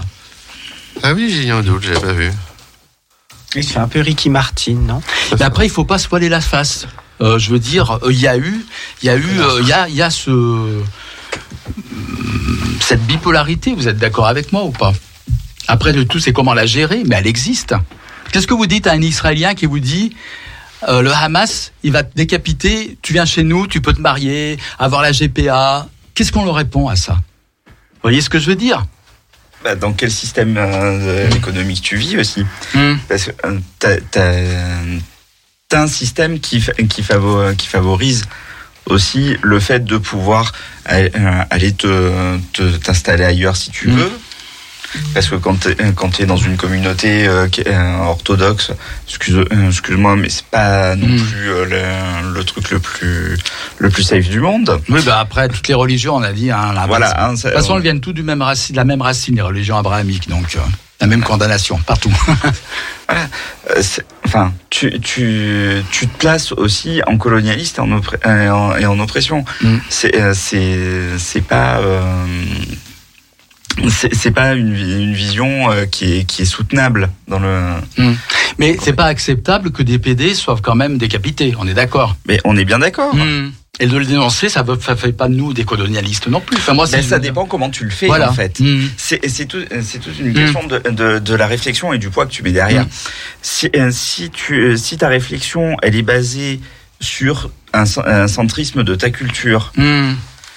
Et sur, euh, sur euh, l'oppression d'un euh, d'un autre peuple, ben non. En fait, Euh, en vrai, c'est juste maintenir des systèmes d'oppression et juste les changer. Oui, les cathos brûlaient les PD, c'était quand même beaucoup plus chic que de décapiter, quoi. Oui, c'est vrai. D'ailleurs, euh, à, ce- à ce sujet, on reviendra sur. C'est de l'ironie, hein, c'est Ouais. une blague. Oui, oui, oui, oui, oui, oui. Non, mais c'est sûr que. C'est- c'est- Ah non, pas de béni.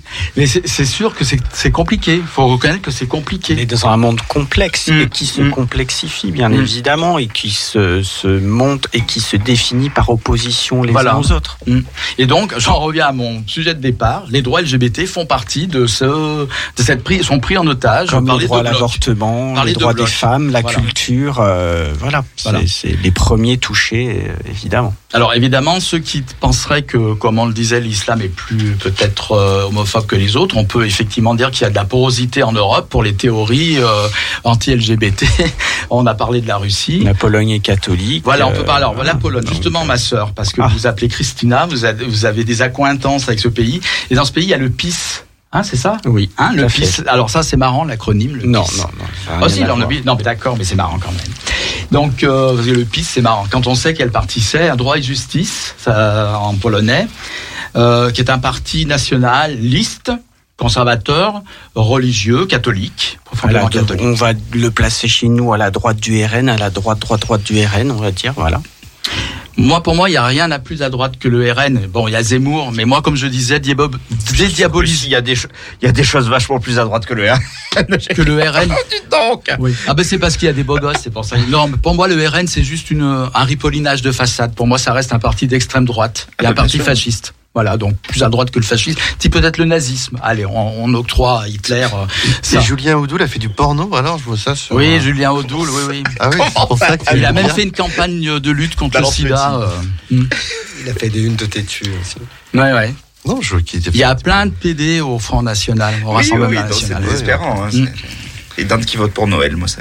Mais voilà, c'est une réalité. On peut les traiter de dindes, mais ils sont là, quoi. Non, bien sûr qu'ils sont là. Et puis, ils sont pas là par hasard, par hasard non plus. Ouais. Il y a, euh, il y a tout, euh, enfin, il y a tout un contexte social et politique qui fait qu'ils sont là. Mm. C'est pas, c'est pas un fruit du hasard non plus. Mm.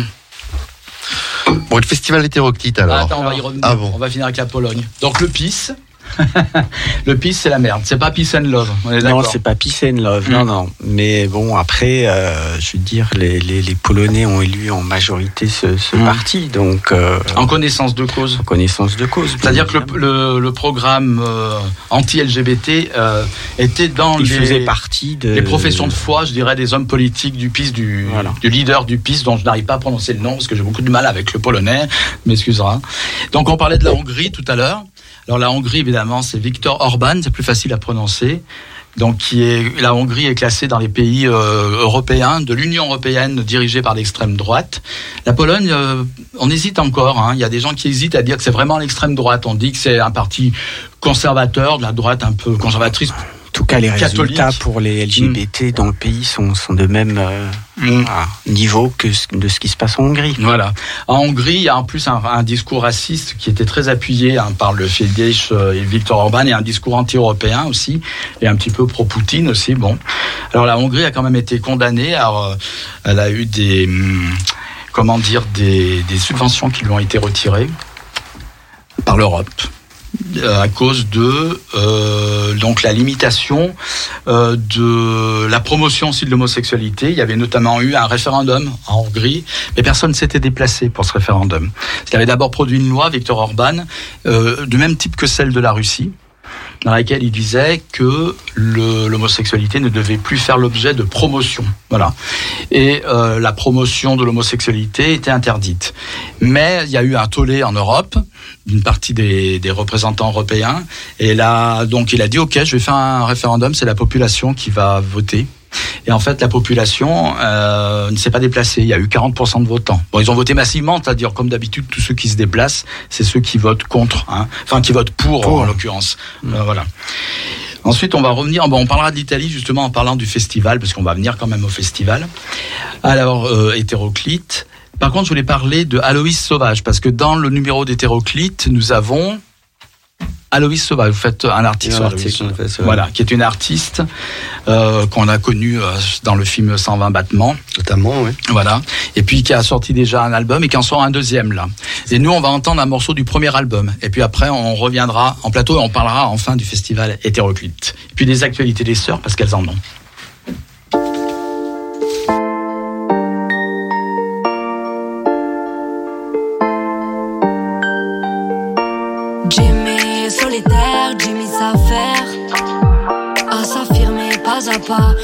Ça est harassant parfois. Jimmy a le regard troublé, Jimmy le sait. C'est désormais sur celle-ci que s'orientent ses yeux conquis. Jimmy enchaîne les blagues, Jimmy divague. Pensant déjà à la belle bague qui ornerait le doigt de sa future femme. Jimmy tape le terrain, Jimmy sent bien.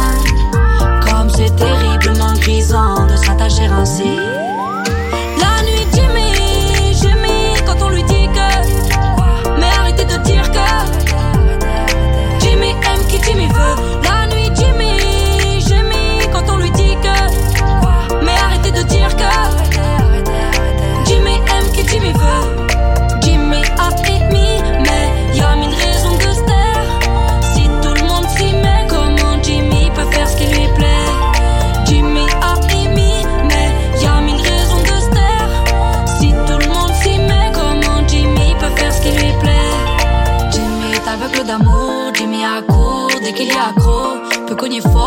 Quelqu'un s'approche, trop près de celle pour qui Jimmy s'accroche. Jimmy charme, Jimmy gagne, la confiance de sa belle qui se laisse couler. Sous les draps jusqu'au souper, en s'oubliant, se laisser vivre.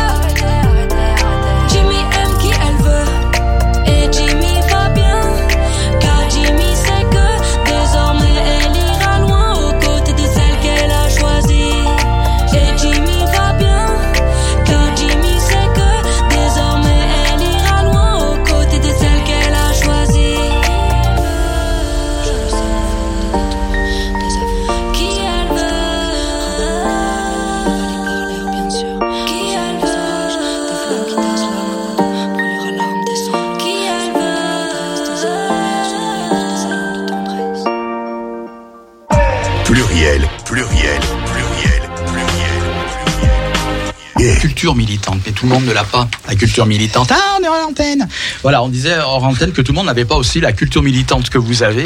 Quand on parle de système d'oppression, il y a beaucoup de gens pour qui ça ne veut rien dire. Hein, il faut bien le savoir.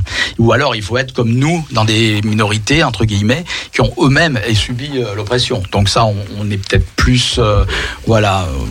à même de pouvoir parler de ce que peut être l'oppression d'un dominant par rapport à un dominé. C'est pas ma sœur Christina qui va me contredire. Tout va bien. Voilà. Alors donc, euh, on va maintenant venir. Donc, on a écouté Loïs Sauvage qui a fait donc. Alors ça, c'était un morceau de son ancien album. Et on va revenir Elle maintenant sera le 30 novembre au marché gare à Lyon. au marché gare, 30 novembre. Eh bien, nous avons noté la date. Donc, euh, hétéroclite de ce mois-ci. Alors déjà, hétéroclite, je voulais juste venir un petit peu sur l'éditorial parce que justement, il est, il est drôlement pessimiste ton éditorial, Stéphane. Tu lis l'éditorial hétéroclite et tu vas droit de pendre, hein, franchement. Mais non, il y a de l'espoir à la fin. Il faut Ah. jusqu'au bout. D'accord. Alors, c'est vrai, mais j'ai lu jusqu'au bout. Ouais. C'est vrai qu'il y a un peu d'espoir. L'espoir est mis d'ailleurs dans le festival hétéroclite qui va avoir lieu. Parce qu'on y parle du changement climatique dans l'éditorial, on y parle justement des retours de- des idéologies extrêmes droitistes en Europe qui sont une menace pour nous tous et nous toutes, comme on le sait. Et on nous dit que l'avenir s'annonce globalement peu radieux dans cet éditorial. Mais, mais, le festival hétéroclite va être là pour redonner du baume au cœur. Alors, tu vas nous en parler un petit peu. C'est à la fin du mois et je peux dire, sans me tromper, que c'est le premier festival du livre LGBT euh, dans l'agglomération lyonnaise. Qui est- Euh, tout à fait, oui, à. Lyon, c'est la première fois. Ce sera le 26 et 27 novembre euh, au Palais de la Bourse à Mm. Lyon. Donc, euh, Palais de la Bourse, il ne faut pas confondre avec la Bourse du Travail. Le Palais de la Bourse, c'est à Cordeliers, c'est Mm. le, c'est le, le gros palais en face du Monoprix. Euh, et, et en fait, nous, l'idée, c'était de, c'était de mettre. Oui, je précise, comme ça les gens savent où c'est. L'image est tellement ridicule, le gros C'était fait exprès pour que ça marque les esprits. Donc le le- l'idée c'était de euh, c'était de réunir des auteurs, des autrices, des chercheurs, des chercheuses, euh, de romans, de, euh, de BD, de de- d'essais euh, autour de- des euh, thématiques qui qui animent un peu les communautés euh, LGBT+ et féministes euh, aujourd'hui. Euh, Ce projet, on l'avait avant le, avant le confinement, avant le Covid. Euh, Bon, évidemment, voilà, on n'a pas pu le mettre en place comme on voulait à ce moment-là. Et, euh, et là, enfin, on a réussi, on a réussi à le faire. Et euh, on avait euh, cette idée aussi d'inviter un, un pays européen pour, euh, bah, après cette période où les frontières avaient été refermées, où il y avait eu un peu ce renfermement sur, sur soi, de réouvrir à nouveau les frontières, en tout cas de, de, de matérialiser la réouverture des frontières en invitant un pays européen. Et on, on avait choisi l'Italie. Alors c'était bien avant les élections, euh, les élections italiennes, les dernières élections italiennes. On, a, on se doutait pas du tout que euh, l'extrême droite allait, euh, allait arriver au Moi, je pouvoir. m'en doutais un euh, petit peu, mais bon, il y a oui, longtemps. enfin, on ne doutait pas. On pouvait s'en douter, mais disons Surtout que c'est pas la que- première fois que l'extrême- droite, on oublie, c'est pas la première fois que l'extrême droite est au pouvoir en Italie. hein. Non, c'est sûr, mais euh, bon voilà. Euh, Disons qu'on on n'avait pas souhaité que Mm. l'extrême droite soit au pouvoir euh, en Italie Ben à oui, nouveau. clair. Et, euh, et, euh, et malheureusement, c'est ce qui est arrivé, mais ce qui donne aussi un peu, enfin, ce qui on donne de la force aussi à l'événement, Mm. c'est-à-dire que là, on va accueillir, voilà, des, des, des personnes, des personnes LGBT en- italiennes qui, qui, qui vont subir de plein fouet ce, ce Mm. nouveau gouvernement et, les- et le, le, en tout cas, le, le, coup de frein qui va être donné, euh, qui va être donné à leurs droits euh, de manière Ils assez, sont déjà assez limités en Italie. qui sont déjà assez façon. limités, mais là, clairement, enfin, Mm. euh, ça s'annonce pas très, pas très. Disons euh, qu'il n'y aura pas d'ouverture de nouveaux droits. Mm. Eux, ils ont le minimum, l'Italie. Ils ont euh, dépénalisation de l'homosexualité. Hein, comme je disais, un pays européen qui pénaliserait l'homosexualité, il aurait quand même, je pense, des problèmes. Et puis, euh, en 2016, ils ont créé l'équivalent du Pax, civile, sans adoption, sans rien. Voilà, il faut pas oublier aussi que le- l'Église catholique euh, a ses entrées dans tous les couloirs euh, euh, de la chambre, euh, des chambres. Oui, bien sûr, mais d'ailleurs Voilà. le, le président du le président de l'Assemblée euh, euh, actuellement est un, Mm. un homme qui est très catholique, il le dit haut et fort et qui est contre l'avortement et qui estime que euh, les, les, euh, les, les, les couples homosexuels ne sont pas légaux en fait, enfin que les familles homosexuelles Mm. devraient, ne, ne- homoparentales ne devraient pas exister. Enfin voilà, il, il tient des propos comme ça assez assez euh, droitier, quoi. Euh, donc voilà, nous l'idée c'était c'était donc d'inviter d'inviter l'Italie, de faire discuter à la fois des Italiens, des Italiennes, des Français, des Françaises autour de autour d'un certain nombre de thématiques. Donc on va avoir pendant, ça commence le samedi à midi, ça finit le, dimanche euh, à 19h30. On va avoir euh, huit tables rondes, huit rencontres euh, thématiques. Alors ça, c'est vraiment varié. Hein. Ça part des imaginaires gays. On, va parler aussi euh, euh, enchant- réenchantement, féerie et réenchantement avec euh, l'écologie, euh, queer, euh, l'écoféminisme, mais aussi euh, les nouvelles formes de sororité, les nouvelles façons de, faire, euh, euh, société. Euh, on va avoir aussi une table qui va parler des, du travail des archives LGBT+. Euh, comment est-ce qu'on conserve les mémoires, les mémoires LGBT+, et, euh, et euh, euh, voilà, quelle, stratégie on met en place pour, garder une trace de, de cette histoire et de ces mémoires. Euh, on a également une table sur le, drag. Euh, on aura également une table sur, je j'ai plus tout en tête là, comme ça, mais euh, euh, C'est quoi l'écologie queer? J'ai jamais entendu parler de ça. alors justement, c'est intéressant. C'est euh, c'est un c'est une façon d'appréhender euh, d'appréhender l'écologie euh. Alors moi, personnellement, je suis pas spécialiste, mais c'est une c'est une façon de d'en- d'entrevoir le le combat pour l'environnement avec. En, en mixant à la fois l'idée de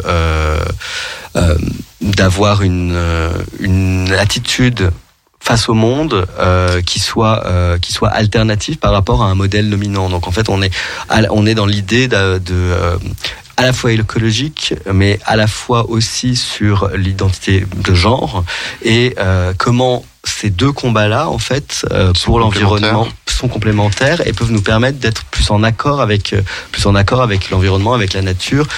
C'est aussi l'idée que la société capitaliste fait du mal à la fois à la, planète et à la fois au corps. Et comment, en fait, en luttant euh, contre, cette idéologie-là, on peut à la fois soulager les corps et soulager, soulager la planète. Donc c'est vraiment ce mouvement de pensée-là.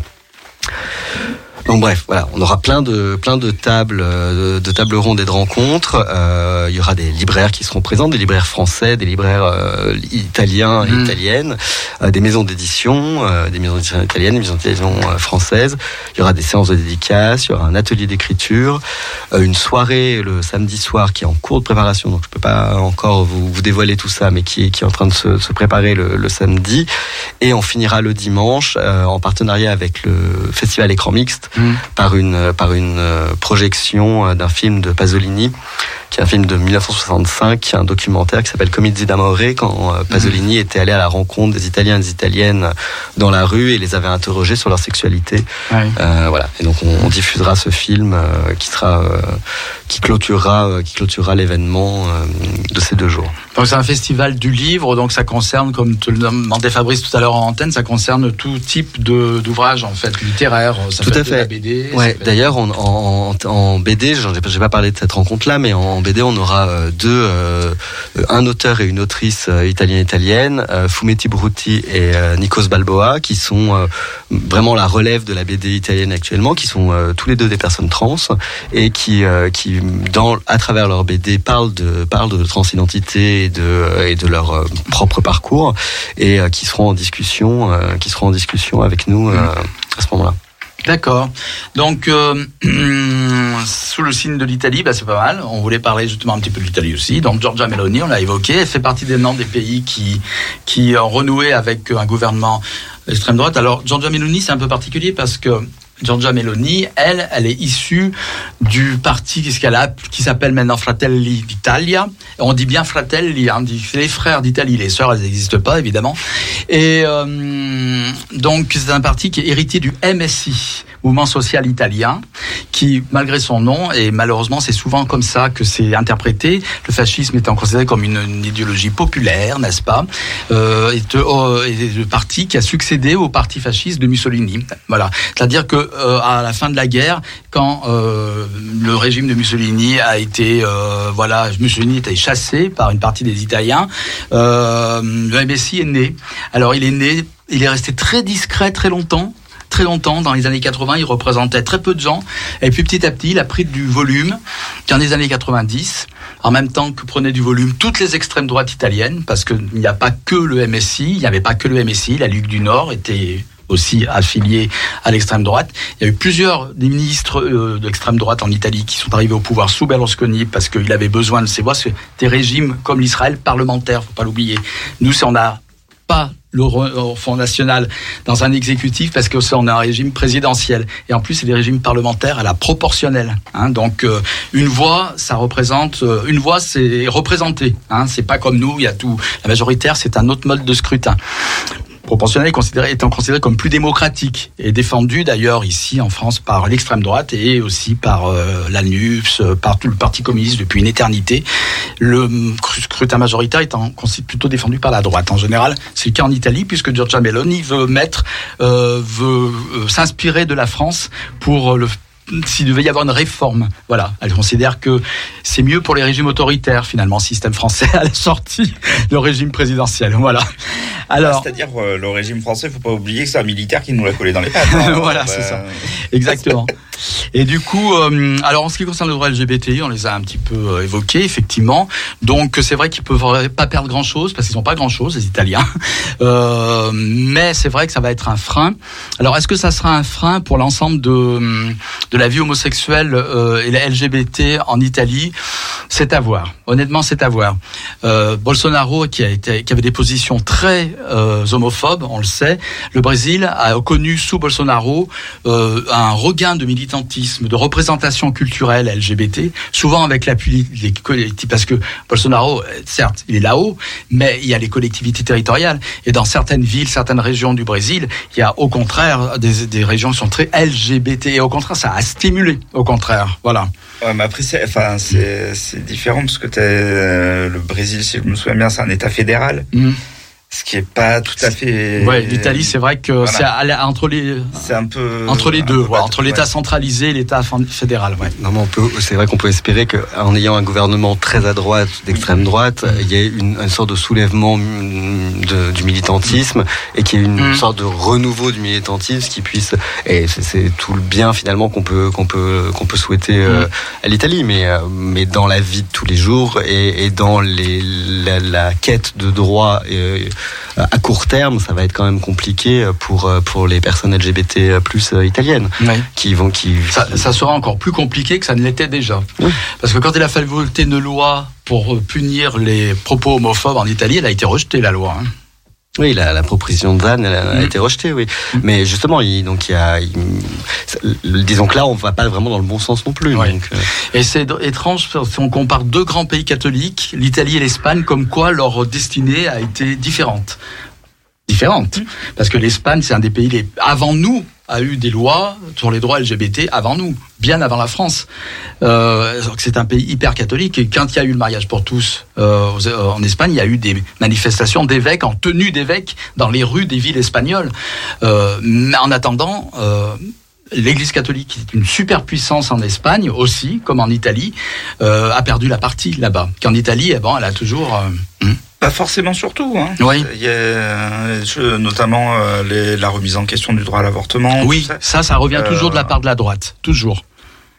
Voilà, euh, c'est pas parce qu'il y en a un qui gagne un truc qu'il y a personne Oui. qui perd derrière. Comme je dis, tout, rien n'est acquis. C'est ce que je dis. Rien n'est jamais acquis. Exactement. En Espagne, on peut signaler Vox aussi, qui est un parti populiste d'extrême droite. Alors certes, qui n'est pas dans l'exécutif central, mais qui a pris des sièges dans les parlements, dans les, la, la communauté de Valence, par exemple. Ce qui est une nouveauté en Espagne, parce que eux, ils ont connu le fascisme 1875, et là, on retrouve un parti, et ça, ça a fait beaucoup bondir. On retrouve en Espagne euh, un parti fasciste quand même, Vox, qui est un parti, il se qualifie pas de fasciste, mais quand même populiste, quoi. Et ça aussi, c'est un, un symptôme grave pour l'Europe, je pense. Euh, Bien sûr. Enfin, et, et puis euh, regardons aussi chez nous, hein, il y a 89 députés Oui, oui, voilà. RN euh, à l'Assemblée nationale. Donc il n'y a pas, il y a pas non plus que, que dans les autres pays sans proportionnel. Donc Mm. Sans euh, pro- Alors si on avait la proportionnelle, on aurait eu euh, le Front National dans l'exécutif, ça c'est clair. Puisque dans les proportionnels et dans les régimes parlementaires, les partis ont besoin des voix des autres pour faire un gouvernement. Voilà. Donc du coup, euh, on aurait depuis longtemps, euh, enfin on aurait en tout cas de un ou deux ministres, euh, Front National. D'autant plus que euh, le- les républicains. On le voit. Euh, la différence entre une partie des républicains et le, Rassemblement national, c'est un papier à cigarette maintenant. Je veux dire, euh, quand on entend Éric Ciotti et les discours d'Éric Ciotti, il pourrait très bien migrer comme tant d'autres des républicains au Rassemblement national. Il y a plus de différence. Qu'on ne, me dise pas que c'est un parti gaulliste. Maintenant, c'est un parti d'extrême droite, pratiquement. Euh, Morano, tout ça, il y a plein de gens, même Valérie Pécresse, ont des discours d'extrême droite. Donc il y a une porosité permanente des idées d'extrême droite. Ouais, plus une normalisation du discours. Et une normalisation. Et puis une nécessité pour, pour, pour le- ça pour les LR de, Ouais. de chercher, d'aller chercher des voix puisqu'ils ont perdu, ils Ouais. ont perdu toute leur voix. Donc il faut qu'ils aillent quelque part les chercher. Ouais, mais de là à aller perdre sa propre âme, c'est un pas que je ne franchirai pas. Et euh, en tout cas, euh, ou alors ils l'ont toujours été, mais en secret. Puis maintenant ils se dévoilent. Et Ah, comme tu disais, Genre, j'ai envie de dire, euh, LR, euh, c'est anciennement l'UMP. euh, on, on avait euh, Chirac avec le bruit et l'odeur déjà il y a, Ouais. il y a, il y a, il y a 15-20 ans. il y avait des Euh, bruits. Il y avait Valls aussi et ses Blacos euh, quand même, qui était du socialiste Voilà. lui. Hmm voilà. Oui, euh, On, on trouve, on a on subtilement des idées. Mais quand, par exemple, toi, quand tu dis que le RN, il est moins à droite que d'autres, justement, il faut pas le dire ça. C'est un parti d'extrême droite qui reste un parti d'extrême droite. Pour moi, enfin moi je, te parle personnellement, pour moi Zemmour et Bardella, maintenant ce qu'on peut parler de Bardella, c'est la même chose pour moi. Sauf qu'il y en a un qui a un discours un peu plus propre sur eux, puis Zemmour qui a fait plus du rentre dedans, mais pour moi, moi je crois pas au ripollinage du Rassemblement national qui serait devenu d'un seul coup un parti, euh, comment dire, euh, euh, respectable, quoi. Et ça, ça fait partie de, de comment dire, des idées d'extrême droite qui progressent, qui se banalisent. Alors, je euh, pas forcément tout à, euh, tout à fait d'accord. C'est il y y a une enfin alors après euh, pas, forcément au niveau des partis en, en eux-mêmes, mais euh, au niveau des des, des, des groupements qui qu'ils appellent. Voilà, quand tu as un parti qui est proche qui est proche du GUD, un autre qui est, qui qui garde un peu ses distances. Bon bah tu te dis qu'il y en a un avec euh, lequel tu vas te prendre plus de péchons dans la gueule que l'autre. Voilà, c'est, c'est, c'est- ça n'empêche pas que les deux euh, aient des, des idées euh, dégueulasses euh, et, et, et qui, qui vont pas du tout dans le sens des valeurs que- qu'on veut défendre. Ouais. Mais c'est juste dire qu'il y a, il y a le moins pire, il y a peut-être un peu de moins pire. Ouais. Moi, je suis pas très convaincu, mais bon. euh, Le pouvoir hausseur. Voilà. voilà, exactement. Là, au moins, ça serait, euh, les, tous les problèmes seraient réglés très rapidement, je crois. Pour revenir un petit peu avec l'Italie, alors ce qui est marrant aussi dans ton éditorial, Stéphane, c'est que tu as mis un petit euh, vocabulaire à la fin dans ton éditorial. Et euh, voilà, comme moi je parle un peu italien, ça m'a amusé. Mais alors, tu as, parlé des frocci. Et froccio, froccio, ça veut dire PD en italien, un froccio. Mais aussi riccioni, qui est riccioni, ça veut dire PD, mais effectivement c'est un mot napolitain d'origine. hein. Après, ça s'est répandu dans toute l'Italie, mais c'est Riccioni. Mais t'en as oublié un, hyper important, et qui est super bien par, par rapport à ce que disait euh, Fabrice tout à l'heure, c'est Finocchio. Finocchio. Ah. Un, un légume, Exactement. Ça veut dire fenouil aussi. un fenouil. Alors, voilà. qui sait pourquoi Finocchio, fenouil, PD Parce que dans les- sur les bûchers, tu balances du fenouil. Voilà, pour masquer les, les odeurs de, de chair brûlée. Oh la vache. Voilà. Ah oui, c'est ça l'origine. Oui, c'est ça.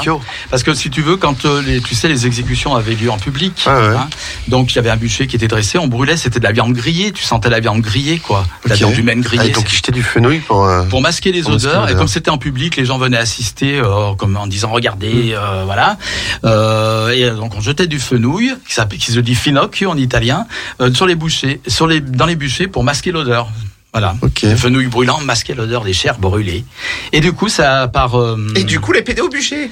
les PD au bûcher voilà parce que comme on brûlait pas mal de PD à l'époque justement euh, finocchio Ah oui, c'est trash.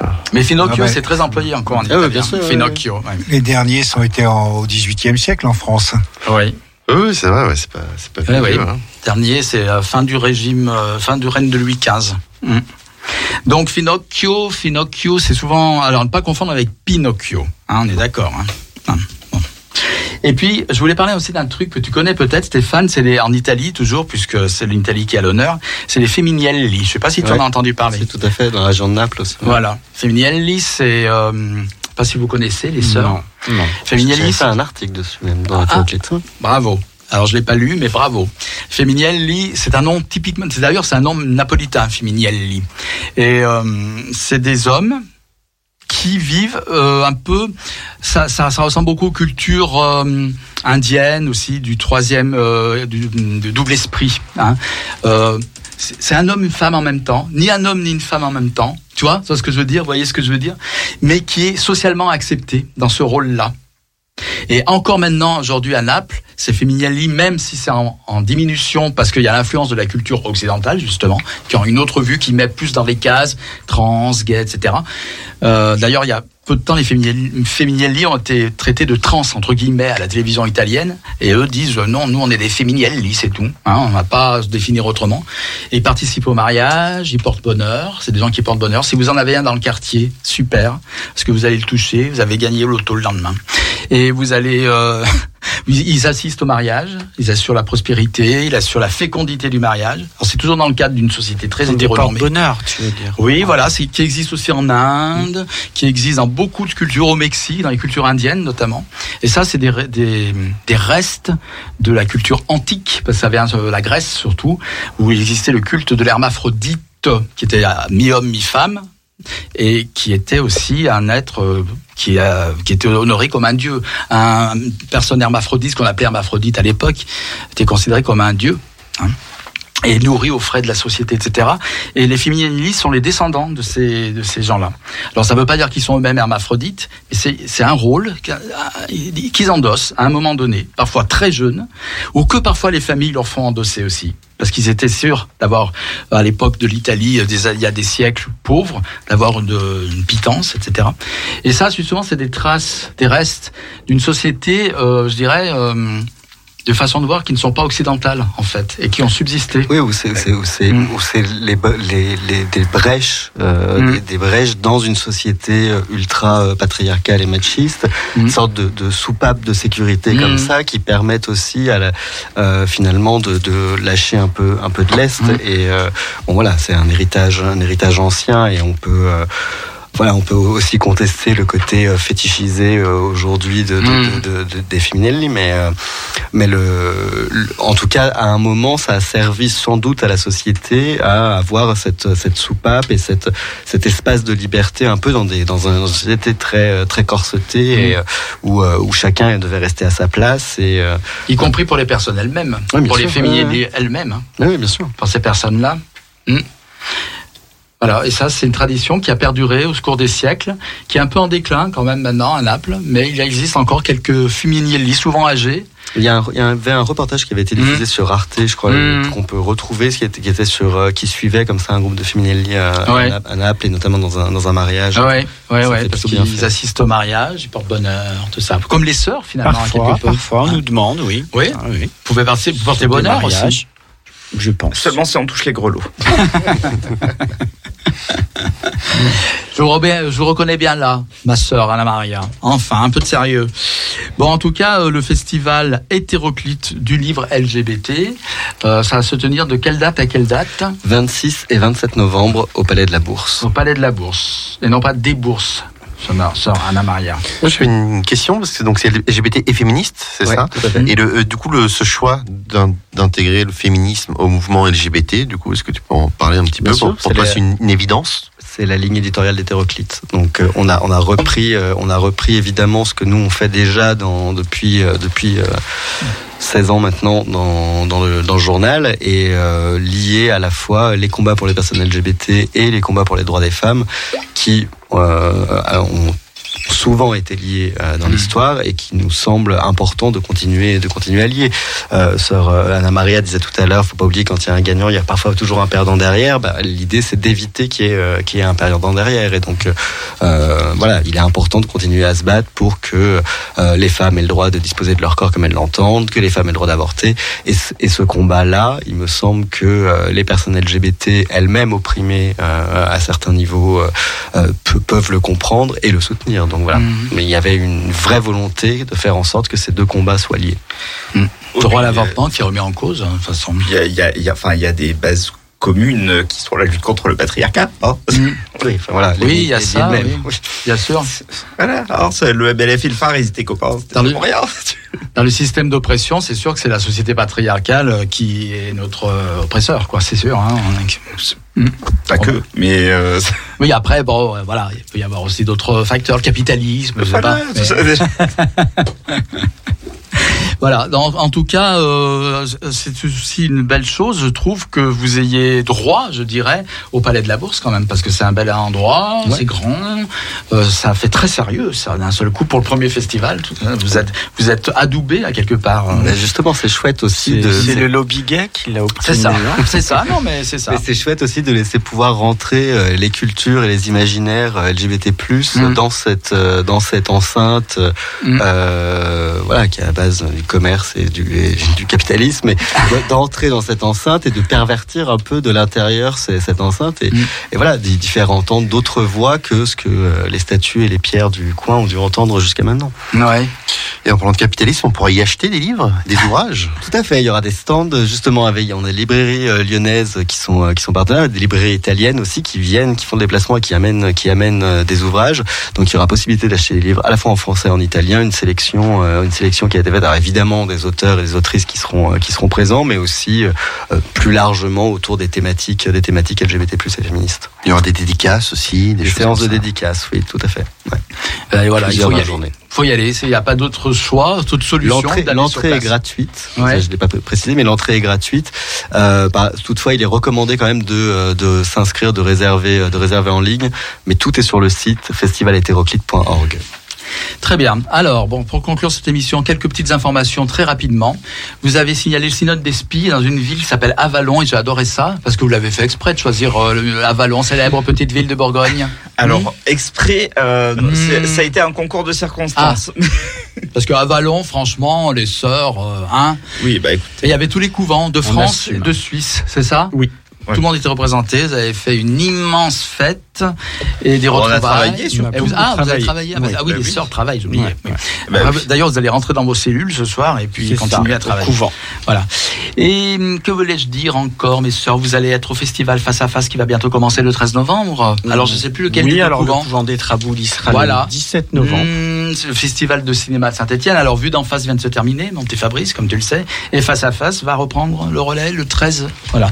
Et puis, je voulais signaler aussi un festival s'appelle Plus Plus Plus qui est en partie en collaboration d'ailleurs avec le festival euh, Face à Face. En tout cas, ils auront des événements communs, puisqu'il se tient à peu près dans les mêmes délais, dans les mêmes temps, je veux dire, dans un château à Marcoux, dans le 42. Et c'est pas très loin de Montbrison, dans la campagne profonde. Et ben là, il y a un très grand festival, apparemment, enfin, qui s'annonce très intéressant. Il s'appelle le festival Plus Plus Plus. Alors, je vais, je, je vais pas le temps de vous, tout vous dire, mais Est-ce qu'on peut y aller en TCL non, mais vous pouvez y aller à pied, ma sœur, avec votre coquille Saint-Jacques. En génuflexion. Mais avec la, Voilà. SNCF, on peut aller jusqu'à Montbrison. voilà. Alors, quelle date? Alors, je vais vous dire ça tout de suite, euh, chère, euh, chère sœur. Je vais vous dire ça tout de suite. Donc, le Ça festival. Regarde pas, c'est elle qui prend les notes. Alors attends, attends, attends, ah, voilà, je, je, prends les renseignements immédiatement. Plus, plus, plus, euh, plus alors ça s'appelle Festival Plus, plus, plus, ça je l'ai dit. Voilà. Alors, c'est du 15 novembre au 19 novembre. Festival Plus, plus, plus, culture et droit LGBTQIA+. Là, ils n'ont rien oublié, ma chère sœur Anna Maria. De Kaboul à Marcoux. Marcoux, c'est le lieu où ça se passe. Marcoux, petit village, près de Montbrison. Voilà, rencontre, théâtre, performance, plateau radio. On n'y est pas, Bernard, comment ça se fait? Ciné, exposition, librairie, village associatif, voilà. Bon, c'est un, comme le nom l'indique, il y aura l'association de MSG qu'on connaît bien ici, que nous saluons et que nous aimons, qui lutte pour l'accueil et l'intégration des personnes LGBT africaines qui participent. Voilà. Et il y a aussi des événements en commun avec le festival Face à Face. Donc, ça sera certainement des représentations cinématographiques. Je vous enjoins d'aller voir sur euh, les réseaux sociaux d'émissions. Je mets tous les détails. Et n'oublions pas le 1er décembre, quand même. Alors, on en parlera. Oui, c'est vrai, on n'a pas le temps d'en parler, mais on va en parler. Là, on va en parler le mois prochain, justement. Parfait. Voilà. Alors, c'est vrai que vous, les sœurs, vous êtes euh, à la base des euh, militantes de la lutte. Ça arrive, suivez nos réseaux pour savoir tout ce qui se passe. De toute façon, tous les événements, je fais suivre sur les réseaux sociaux. Évidemment, également les événements, le festival hétéroclite. Pour terminer, Deux nouvelles. Alors, je ne veux pas, je veux pas remettre euh, du feu sur la braise, mais euh, bravo l'Allemagne. Les supporters allemands, je ne sais pas si vous avez vu ce qu'ils ont fait pour la 13e journée de Bundesliga en Allemagne. Ils ont déployé des banderoles en disant boycott Qatar. Partout, partout, partout. En disant crime climatique, crime contre l'humanité par rapport aux décès euh, nombreux, hein, qu'on on- malheureusement on entend parler. Hein. Mais ils ont aussi signalé les droits des femmes dans leur pancar- pancarte et pourtant ce sont des footballeurs, de, des, des supporters de football, les droits des LGBT.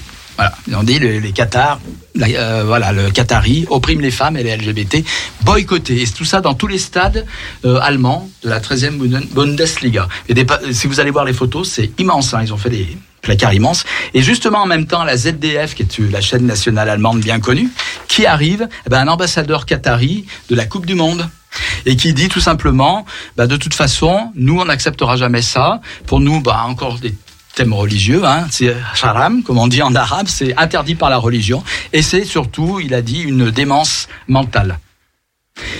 En conférence de presse, en Allemagne, devant les caméras de télévision. Euh, là, il a été interrompu tout de suite par son attaché de presse qui a dit on peut pas dire ça ici. On peut pas dire ça ici. C'était trop tard, il l'avait dit, et ça a soulevé un tollé, y compris le gouvernement allemand qui a protesté contre de tels propos tenus en 2022. Quoi. Voilà. C'est pas pour remettre de l'huile sur le feu, mais je voulais le signaler parce que il y a vraiment aussi un problème de la Coupe du Monde au Qatar. euh, Bon, c'est en 2010 qu'ils auraient dû y penser, hein, d'accord, mais bon. Cette Blaster, il a dit que c'était une erreur, effectivement. Ah oui, c'est une petite erreur. Ah ben, il est long. On va lui jeter du fenouil. Ouais. Ah bah exactement. Entre la Russie, les Jeux Olympiques en Russie, euh, la Chine et puis l'Arabie Saoudite bientôt euh, dans, pour les Jeux Olympiques d'hiver en Arabie Saoudite, on, on peut dire qu'on marche sur la tête quand même. hein. Je, je voulais dire aussi dans le cadre de, de la lutte pour le VIH, là, contre le VIH, le 30 novembre, il y a le festival de santé au Comédia toute la journée.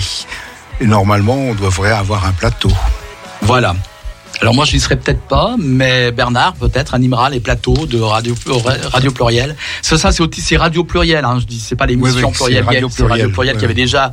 Voilà. Alors effectivement ça c'est dans le cadre de, du 1er décembre euh, de la lutte, de la journée de lutte internationale contre le VIH, euh, une lutte dans laquelle les sœurs sont engagées depuis des millions d'années. Non c'est peut-être un peu trop millions. On va pas exagérer. Depuis 79. C'est déjà pas mal. Voilà. Ben merci beaucoup mes sœurs.